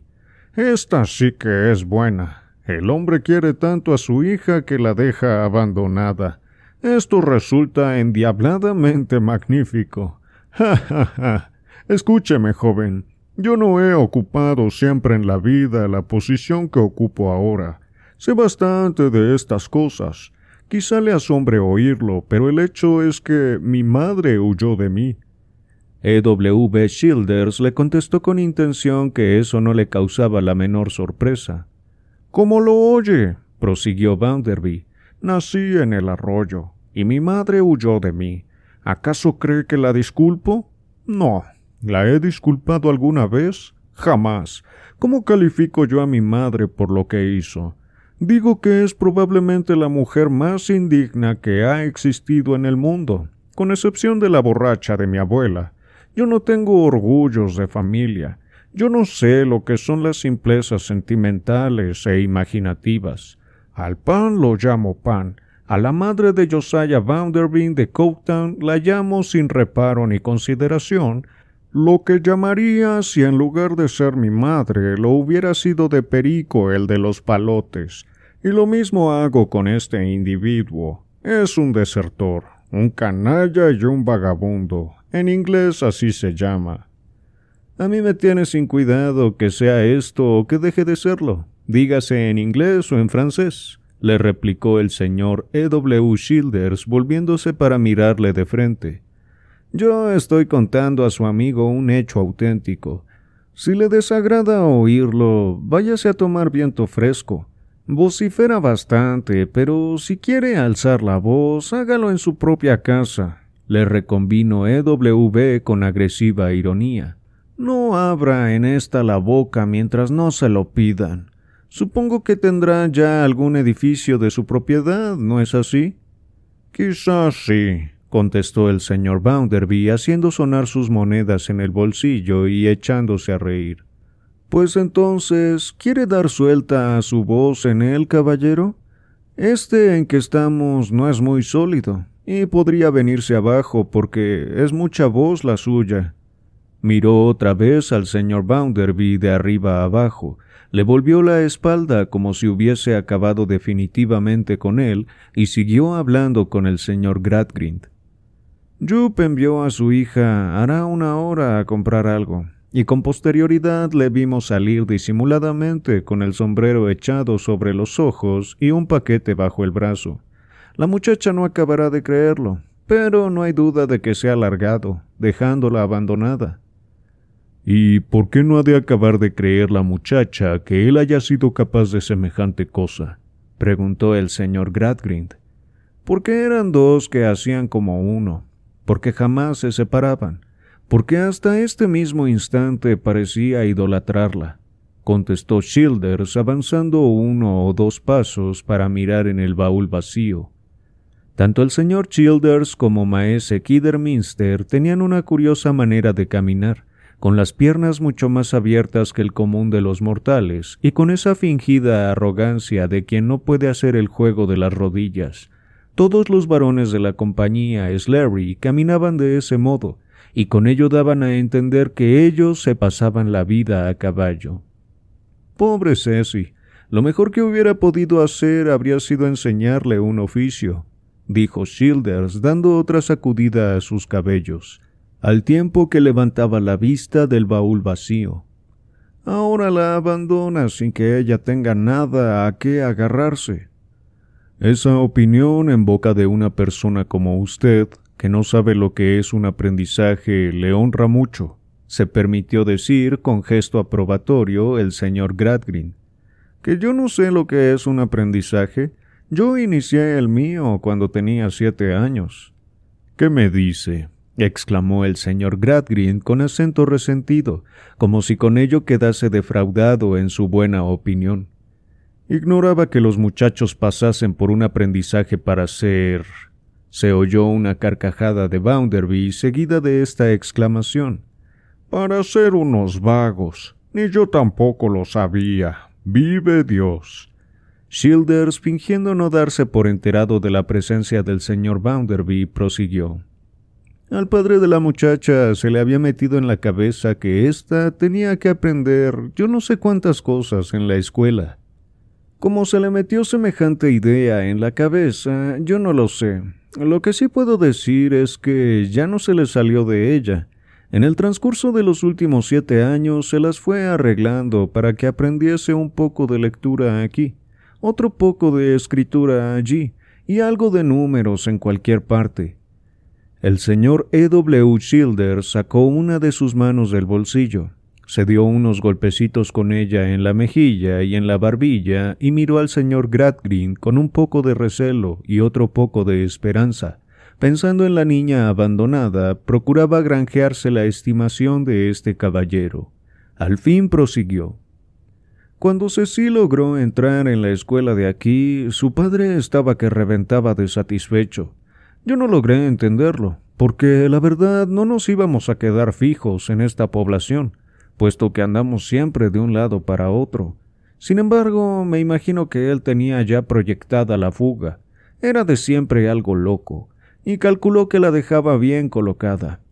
Si al hacerle usted esta visita de esta noche traía el propósito de informarle de que iba a hacer algo en favor de la muchacha, y al decir esto el señor Childers volvió a darse unos golpecitos en la cara y repitió su mirada de antes.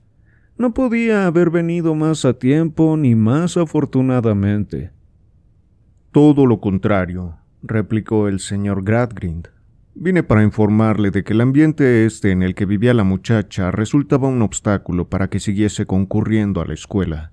Sin embargo, si su padre la ha abandonado sin que ella estuviese en connivencia con él, Bounderby quisiera hablarle aparte dos palabras.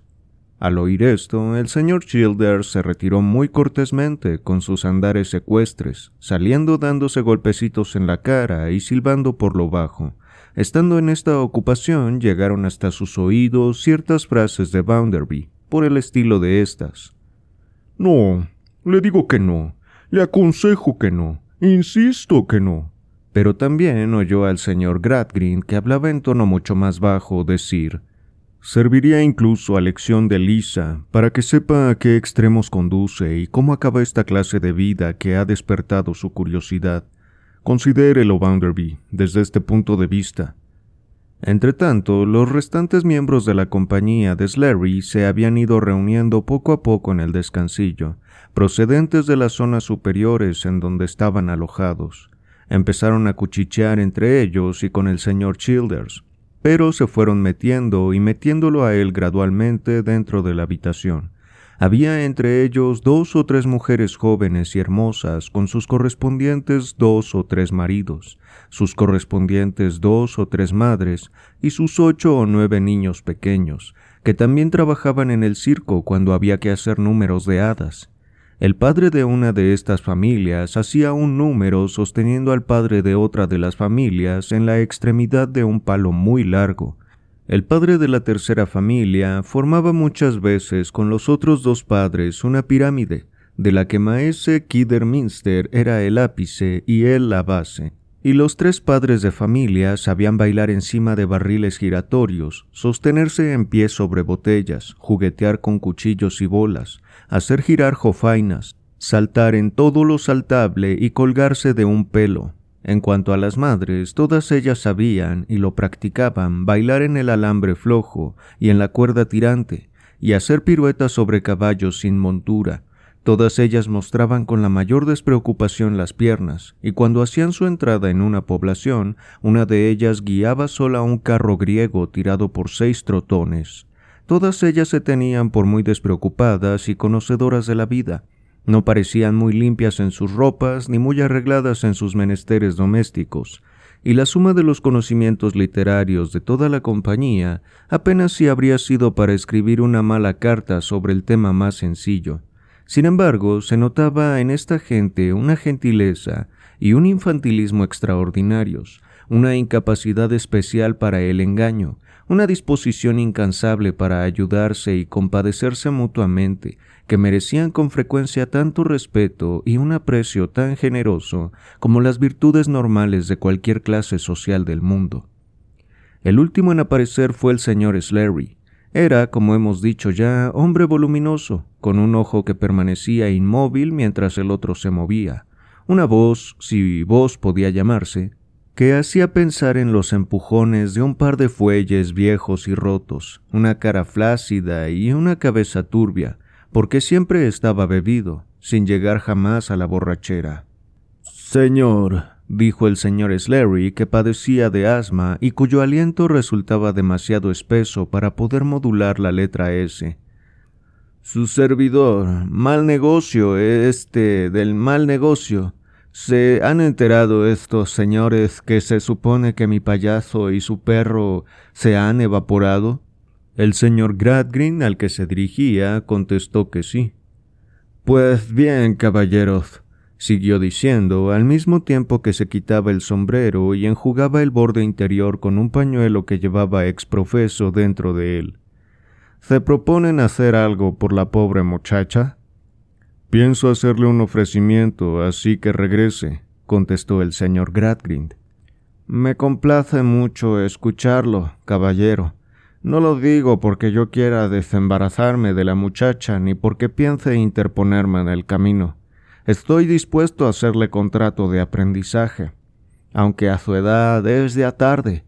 Disculpe, caballero, esta voz mía que es un poco ronca y difícil de entender cuando no se está acostumbrado a ella. Pero, caballero, si cuando era joven hubiese pasado tantas veces como yo del frío al calor, del calor al frío y del frío al calor, habría perdido su voz lo mismo que yo la mía. Es posible que sí, contestó el señor Gradgrind. ¿Qué tomarán, caballeros, mientras esperan a la muchacha? ¿Será Jerez? Diga usted mismo qué va a hacer, exclamó Slary con campechana hospitalidad.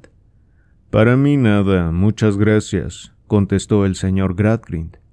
No diga que nada, caballero. ¿Y su amigo? Si no ha cenado aún, tome un vaso de licor amargo. Silencio, padre. Ceci ha vuelto, dijo en aquel momento la hija de Slary, Josefina, linda muchacha rubia de dieciocho años que cuando solo tenía dos había sido atada encima de un caballo y que a los doce había hecho testamento. Un testamento que llevaba siempre encima y en el que declaraba su última voluntad de que fuese llevada a la tumba por sus dos caballitos píos. Entró Ceci Jupe en el cuarto y entró corriendo, lo mismo que se había marchado.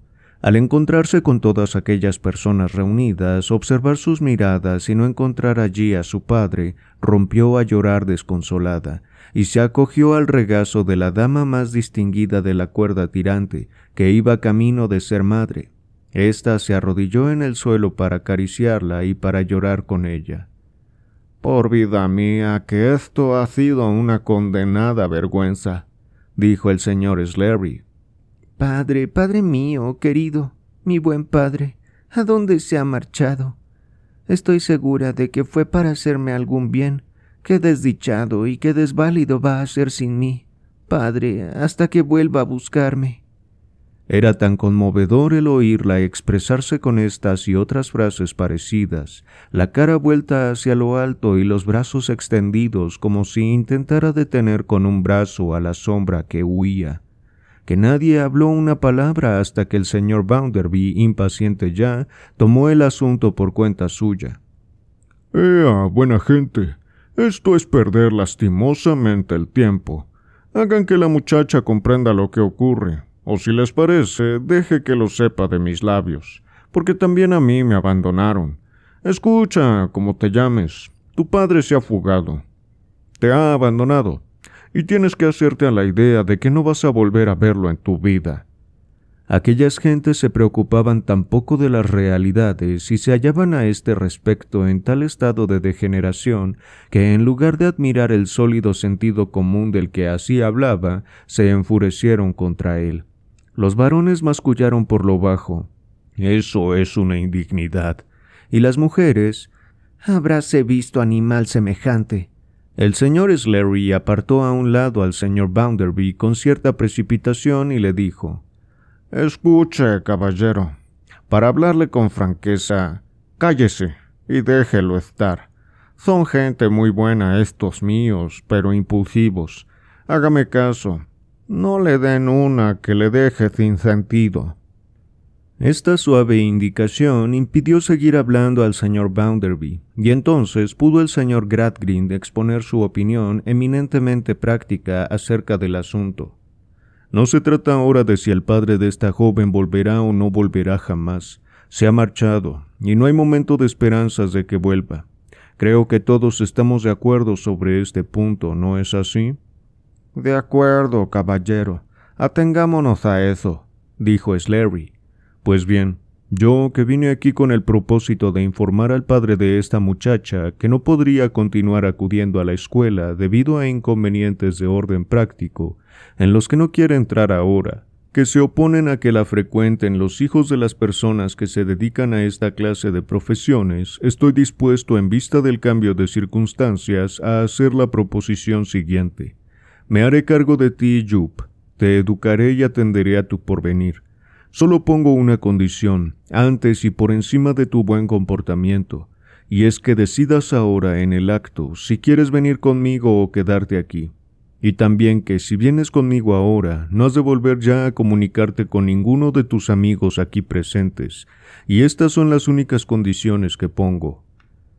Puestas así las cosas, dijo Slary, yo también tengo que decir algo, caballero, para que se vean las dos caras de la bandera. Si tú, Cecilia, quieres entrar en el aprendizaje, ya conoces cómo es el trabajo, y conoces también a tus compañeros. Emma Gordon, en cuyo regazo estás ahora, sería para ti como una madre, y Josefina como una hermana. No digo que yo tenga pasta de ángel, y no digo que si fallas una suerte no me encuentres algo bronco, y me oigas soltarte uno o dos tacos, pero sí afirmo, caballero, que yo, con bueno o mal genio, todavía no le he hecho a un caballo más daño que el que se puede hacer con dos juramentos, y que a estas alturas de mi vida no pienso cambiar, y menos con un jinete yo soy hombre de pocas palabras, y con esto he dicho lo que tenía que decir, caballero. La parte última de este discurso fue dicha mirando al señor Gradgrind, que contestó a ella con una grave inclinación de cabeza y dijo a continuación: Lo único que yo quiero decirte, Jup, que pudiera influir en tu decisión, es que el tener una sólida educación práctica es cosa altamente deseable y que según veo tu mismo padre mirando por ti, parece haberlo pensado así y deseado que la tuvieses. Estas últimas palabras hicieron un profundo efecto en la muchacha. Cesó en su desesperado llanto, se apartó un poco de Emma Gordon y volvió por completo la cara hacia su protector. Todos los de la compañía advirtieron el cambio en todo su alcance y dejaron escapar un profundo resuello que significaba evidentemente se nos marcha. Asegúrate bien de tu resolución, Jup, dijo con advertencia el señor Gradgrind. No te digo más que eso. Asegúrate bien de tu resolución. La muchacha calló un momento, luego rompió otra vez a llorar y exclamó Si me marcho de aquí, ¿cómo podrá saber mi padre de mí cuando él vuelva? No te preocupes por eso, dijo el señor Gradgrin tranquilamente, pues parecía haberlo resuelto todo con la exactitud de una suma. Puedes estar tranquila por ese lado. Si así ocurriese, tu padre volvería a presentarse aquí al señor. Larry, mi nombre es Larry, caballero. No me avergüenzo de él. Lo conocen en toda Inglaterra, y en todas partes es bien considerado. Se presentará al señor Slary y éste le informaría de dónde te encuentras. Yo no podré retenerte contra su voluntad y él podrá encontrar sin dificultad al señor Tomás Gradgrin de Coketown. Soy bien conocido. Sí, señor, bien conocido, asintió el señor Slary haciendo girar el ojo móvil. Es usted, caballero, de los que tienen un curioso concepto del dinero fuera de casa, pero eso no viene ahora a cuento. Hubo otro momento de silencio que Cecilia rompió al decir, sollozando y con la cara tapada con las manos. Denme mis ropas, por favor, denme mis ropas enseguida, y déjenme marchar antes que se me parta el corazón. Las mujeres se afanaron tristemente para reunirle las ropas que pedía. No costó mucho trabajo porque eran pocas. Después las acondicionaron en una canastilla en la que habían viajado mucho, Ceci seguía sentada en el suelo sin dejar de sollozar y tapándose los ojos. El señor Gradgrind y el señor Boundberry estaban junto a la puerta dispuestos a marchar con la muchacha. El señor Sleary permanecía en el centro de la habitación rodeado de los varones de su compañía, exactamente como hubiera estado en el centro de la pista mientras su hija Josefina ejecutaba un número. No le faltaba sino el látigo. Llena ya la canastilla, le llevaron a Cecilia su cofia, le alisaron los revueltos cabellos y se la pusieron. Luego se inclinaron hacia ella, adoptando las actitudes más espontáneas, para besarla y abrazarla. Después le llevaron los niños para que se despidiesen de ella, y en fin, demostraron ser en conjunto una colección de mujercitas cariñosas, sencillas e inocentes.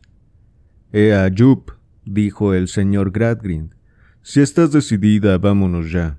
Pero Cecilia tenía que despedirse aún de los varones de la compañía, y éstos tenían que descruzar los brazos, porque cuando se encontraban cerca de Slary adoptaban siempre una actitud profesional, y darle el beso de despedida, con excepción de Maese Kidderminster, que ya mostraba, a pesar de su juventud, un carácter de misántropo, y era público que abrigaba propósitos matrimoniales, por cuyo motivo se apartó con melancolía.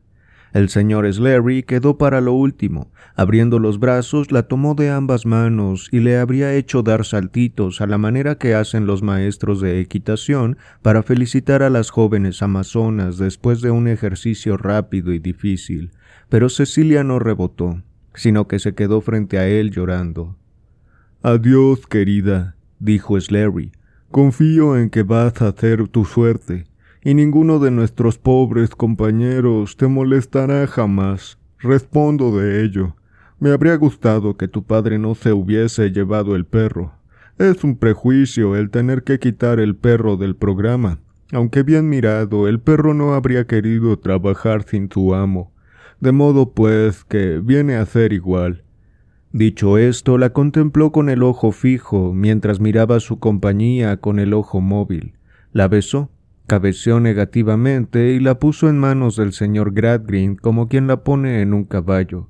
La envolvió después en una mirada de profesional, igual que si la estuviera colocando en posición sobre la silla, y dijo Ahí la tenéis, caballero, y ella sabrá portarse como se lo merece. Adiós, Cecilia. Adiós, Cecilia. Adiós, Ceci. Dios te bendiga, querida, exclamó una variedad de voces desde el interior de la habitación. Pero el maestro de equitación había visto que la muchacha apretaba contra el pecho la botella de los nueve aceites y se interpuso diciéndole Deja la botella, querida. Es muy grande para que la lleves, y no te servirá de nada. Dámela. No, no, exclamó Cecilia, estallando otra vez en llanto. No, déjeme que la guarde para cuando vuelva mi padre. La necesitaré. Cuando me envió a comprarla no pensaba en marcharse. Debo guardársela. Compréndalo. Sea como gustes, querida. Ya ves cómo es ella, caballero. Adiós, Cecilia. Mi última palabra es que te atengas a lo convenido, que obedezcas al caballero y que te olvides de nosotros. Pero si, cuando seas mayor y estés casada, te encuentras alguna vez con un circo, no te muestres dura con su gente, no des muestras de enojo, diles unas palabras cariñosas y piensa que hay cosas peores. La gente necesita divertirse, caballero, de una u otra manera, prosiguió Slary, jadeando cada vez más a fuerza de hablar. No se les puede tener siempre trabajando ni pueden estar siempre estudiando. No veas lo peor de nosotros, sino lo mejor. Yo sé que me he ganado siempre la vida trabajando en la pista, pero creo que expongo toda la filosofía del asunto cuando le digo, caballero, mírenos del lado bueno, no del peor. Slary expuso esta filosofía cuando ya ellos bajaban por las escaleras y el ojo fijo del filósofo, lo mismo que el ojo móvil, pronto perdió a las tres figuras ya la canastilla entre la oscuridad de la calle.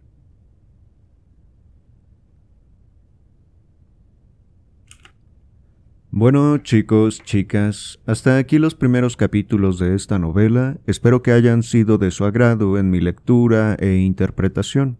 Pero ya saben que en este canal no solo les leo y ya, sino que también hago comentarios finales, a veces a modo de resumen, de análisis, muy pocas veces de crítica, pero siempre acompañados de mi percepción de la obra y las reflexiones a las que me veo empujado yo y muchos de ustedes también. Así que pasemos a ello. Para empezar, les decía que tenía ganas de leer algo de Charles Dickens, solo había leído el de Grandes Esperanzas, que fue el primer audiolibro que subí al canal, y en esta obra de inmediato se nota en la ambientación, los personajes y las situaciones tan propias de la escritura de este autor. En aquella otra obra nos hablaba de la historia de Pip y cómo se veía expuesto a muchas cosas presentes en la sociedad de esa época, y a mi parecer de todas las épocas. En este caso, lo que toma mayor relevancia de entrada es este contraste tan marcado entre lo práctico o concreto con la imaginación, donde el señor Gradgrind se vuelve el representante de lo primero. Para él todo lo práctico, lo concreto, lo realista, es lo esencial para la vida. Su discurso es enfático en ello. Podemos empezar a pensar que es un hombre muy preocupado de que el mundo sea como una máquina perfecta que tiene todos los engranajes bien engrasados y ensamblados, donde no haya un espacio para el error o cualquier desviación. También podríamos intuir que es un hombre de carácter rígido, no admite un pensamiento que vaya en contra de sus ideales y trata de imponerlos no solo a su familia, sino a la gente en general. Todas las personas que caen fuera de este ideal de realidad y practicidad es repudiado y devaluado por él. Bueno, pues tenemos a este señor frente a un grupo de niños que quiere aprender sobre el mundo en el que viven. Creo que el autor pinta a un Gradgrind que se va al extremo. Podría parecer exagerado el armaje de este personaje, pero tampoco tanto. No es algo fuera de lo común que nos encontremos en la vida cotidiana a personas así. El hecho de que ponga a este hombre frente a los niños de la escuela, sus propios hijos y posteriormente ya de manera más específica frente a Ceci Jupp, me parece que transmite una crítica social que hace el autor, como diciendo que los niños necesitan espacio para imaginar, para fantasear y por supuesto para jugar y divertirse. En lo personal, yo creo que no solo los niños necesitan tener ese espacio, sino que también como adultos es una parte importante. Pero si de niños no se permitieron y apoyaron esos espacios, de adultos no será ya muy posible construirlos. Hago un paréntesis eh, para decirles que el juego en los niños eh, les ayuda no solo a prepararse para la vida, desde poder trabajar en equipo, poder disfrutar de sus actividades, de su trabajo, desarrollar su creatividad, etc., sino que también a nivel emocional es muy importante para ellos el juego. Si uno pone atención a las representaciones que un niño hace en sus juegos o con sus juguetes, podemos ver cuáles son las cosas que le preocupan, le angustian o le dan miedo. Si a alguien le interesa este tema, pueden leer la obra de Melanie Klein. Ella profundizó mucho en el tema. También François Dolto ah, trabajó mucho el tema con niños e incluso Freud habla un poco del juego y su capacidad eh, elaborativa en su texto Más allá del principio del placer. Aquí cierro este paréntesis solo para las personas que les interese esto. En fin, tenemos a este Gradgrind que va a castigar a la escuela a una Ceci Jupp imaginativa y va también a premiar a un Bitzer que sabe de memoria la definición de algo, como la palabra caballo. Subrayé de hecho una frase que me pareció sintetizaba muy bien esta parte, y cito, Nunca debes imaginarte nada. Precisamente de eso se trata no debes dejarte llevar de la imaginación.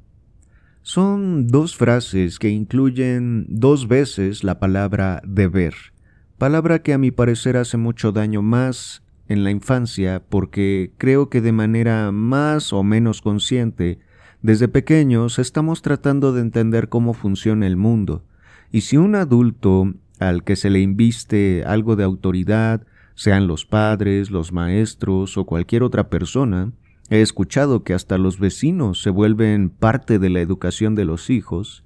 En fin, cualquiera de estas figuras, al dar sus conclusiones de vida a los niños como máximas, como un deber ser, se les cierran las puertas a los niños para entender siquiera por qué debe ser así. Lo toman como algo que es así porque sí.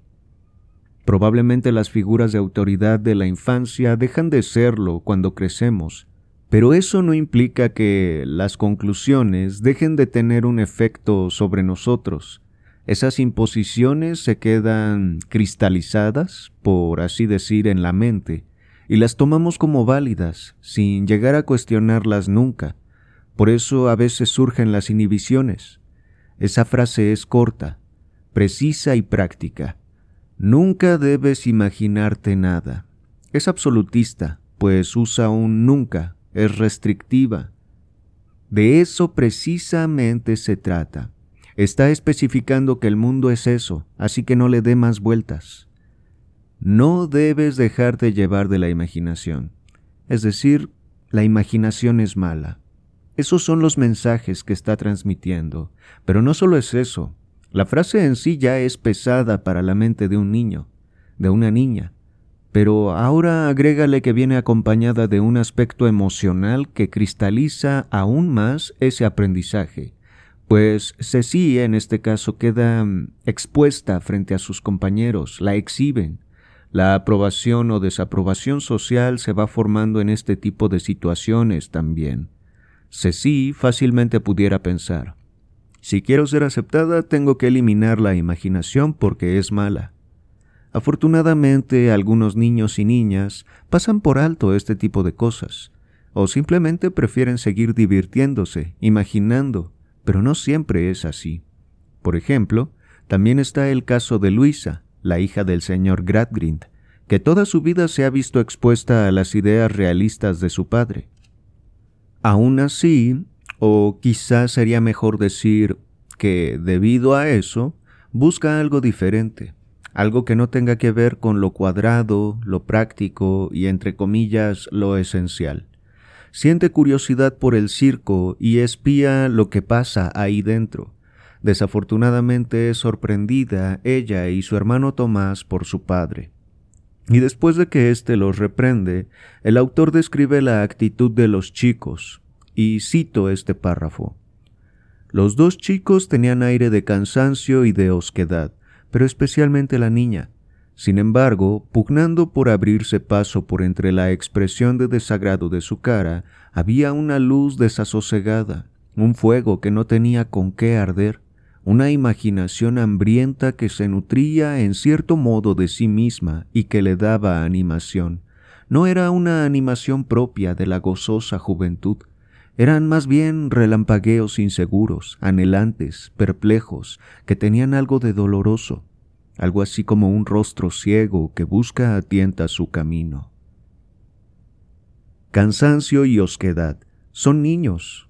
O bueno, Luisa ya es adolescente, pero ¿por qué estarían cansados?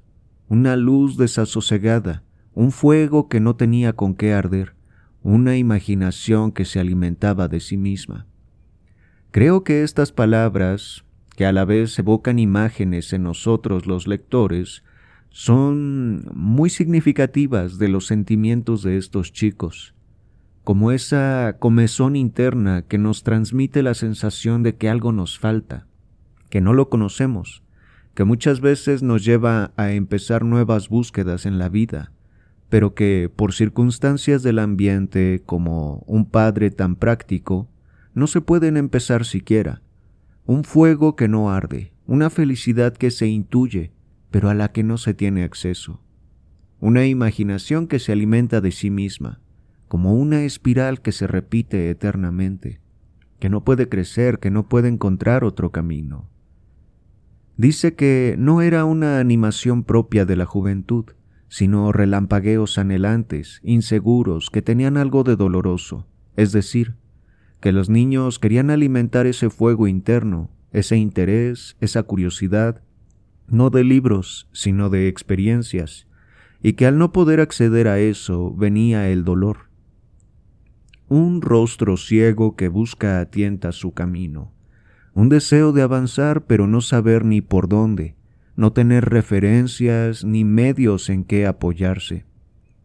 Sin duda ese párrafo me parece muy bello por la manera tan poética de describir una realidad dolorosa, pues ahí queda condensado tanto ese dolor como la asimilación del mismo. Para poder escribir esta obra, pienso yo que el autor tuvo que cuestionarse y entender muchas cosas, sanar muchas cosas también.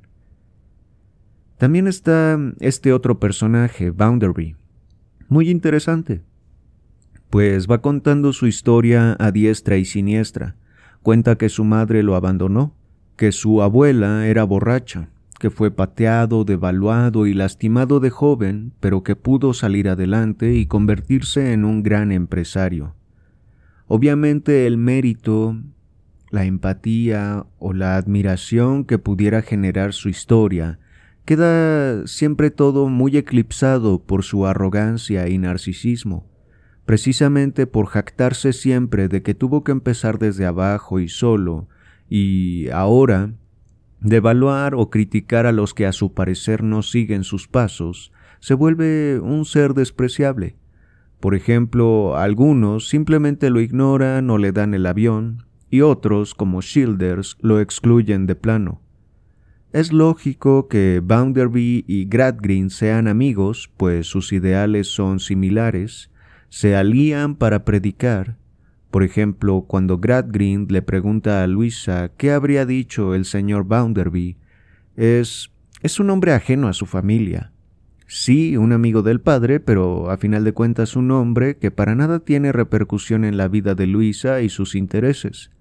Pero el hecho de que el padre lo ponga a él como referencia moral promueve que su opinión tenga impacto.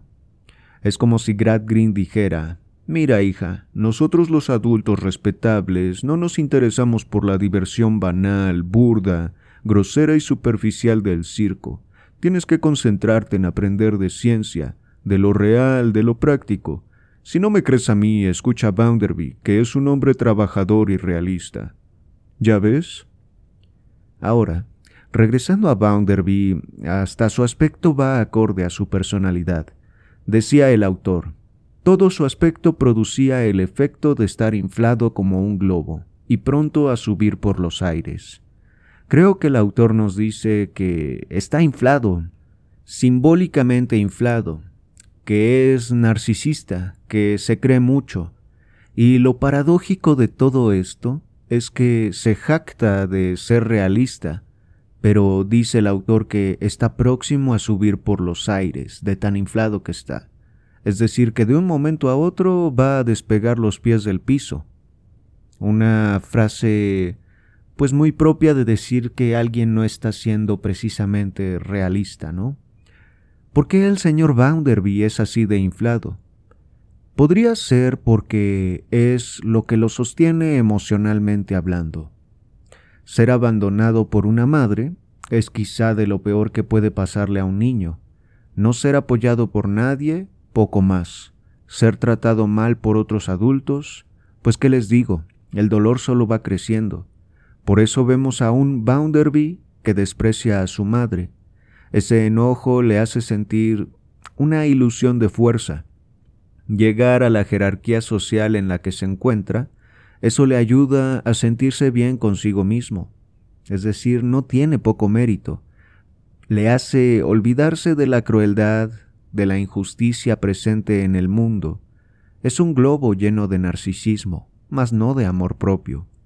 Todo eso bueno que pudo conseguir, por supuesto, no puede ser transmitido a otros, si no es por medio de crítica y de evaluación, lo cual vuelve estéril cualquier consejo que quisiera dar.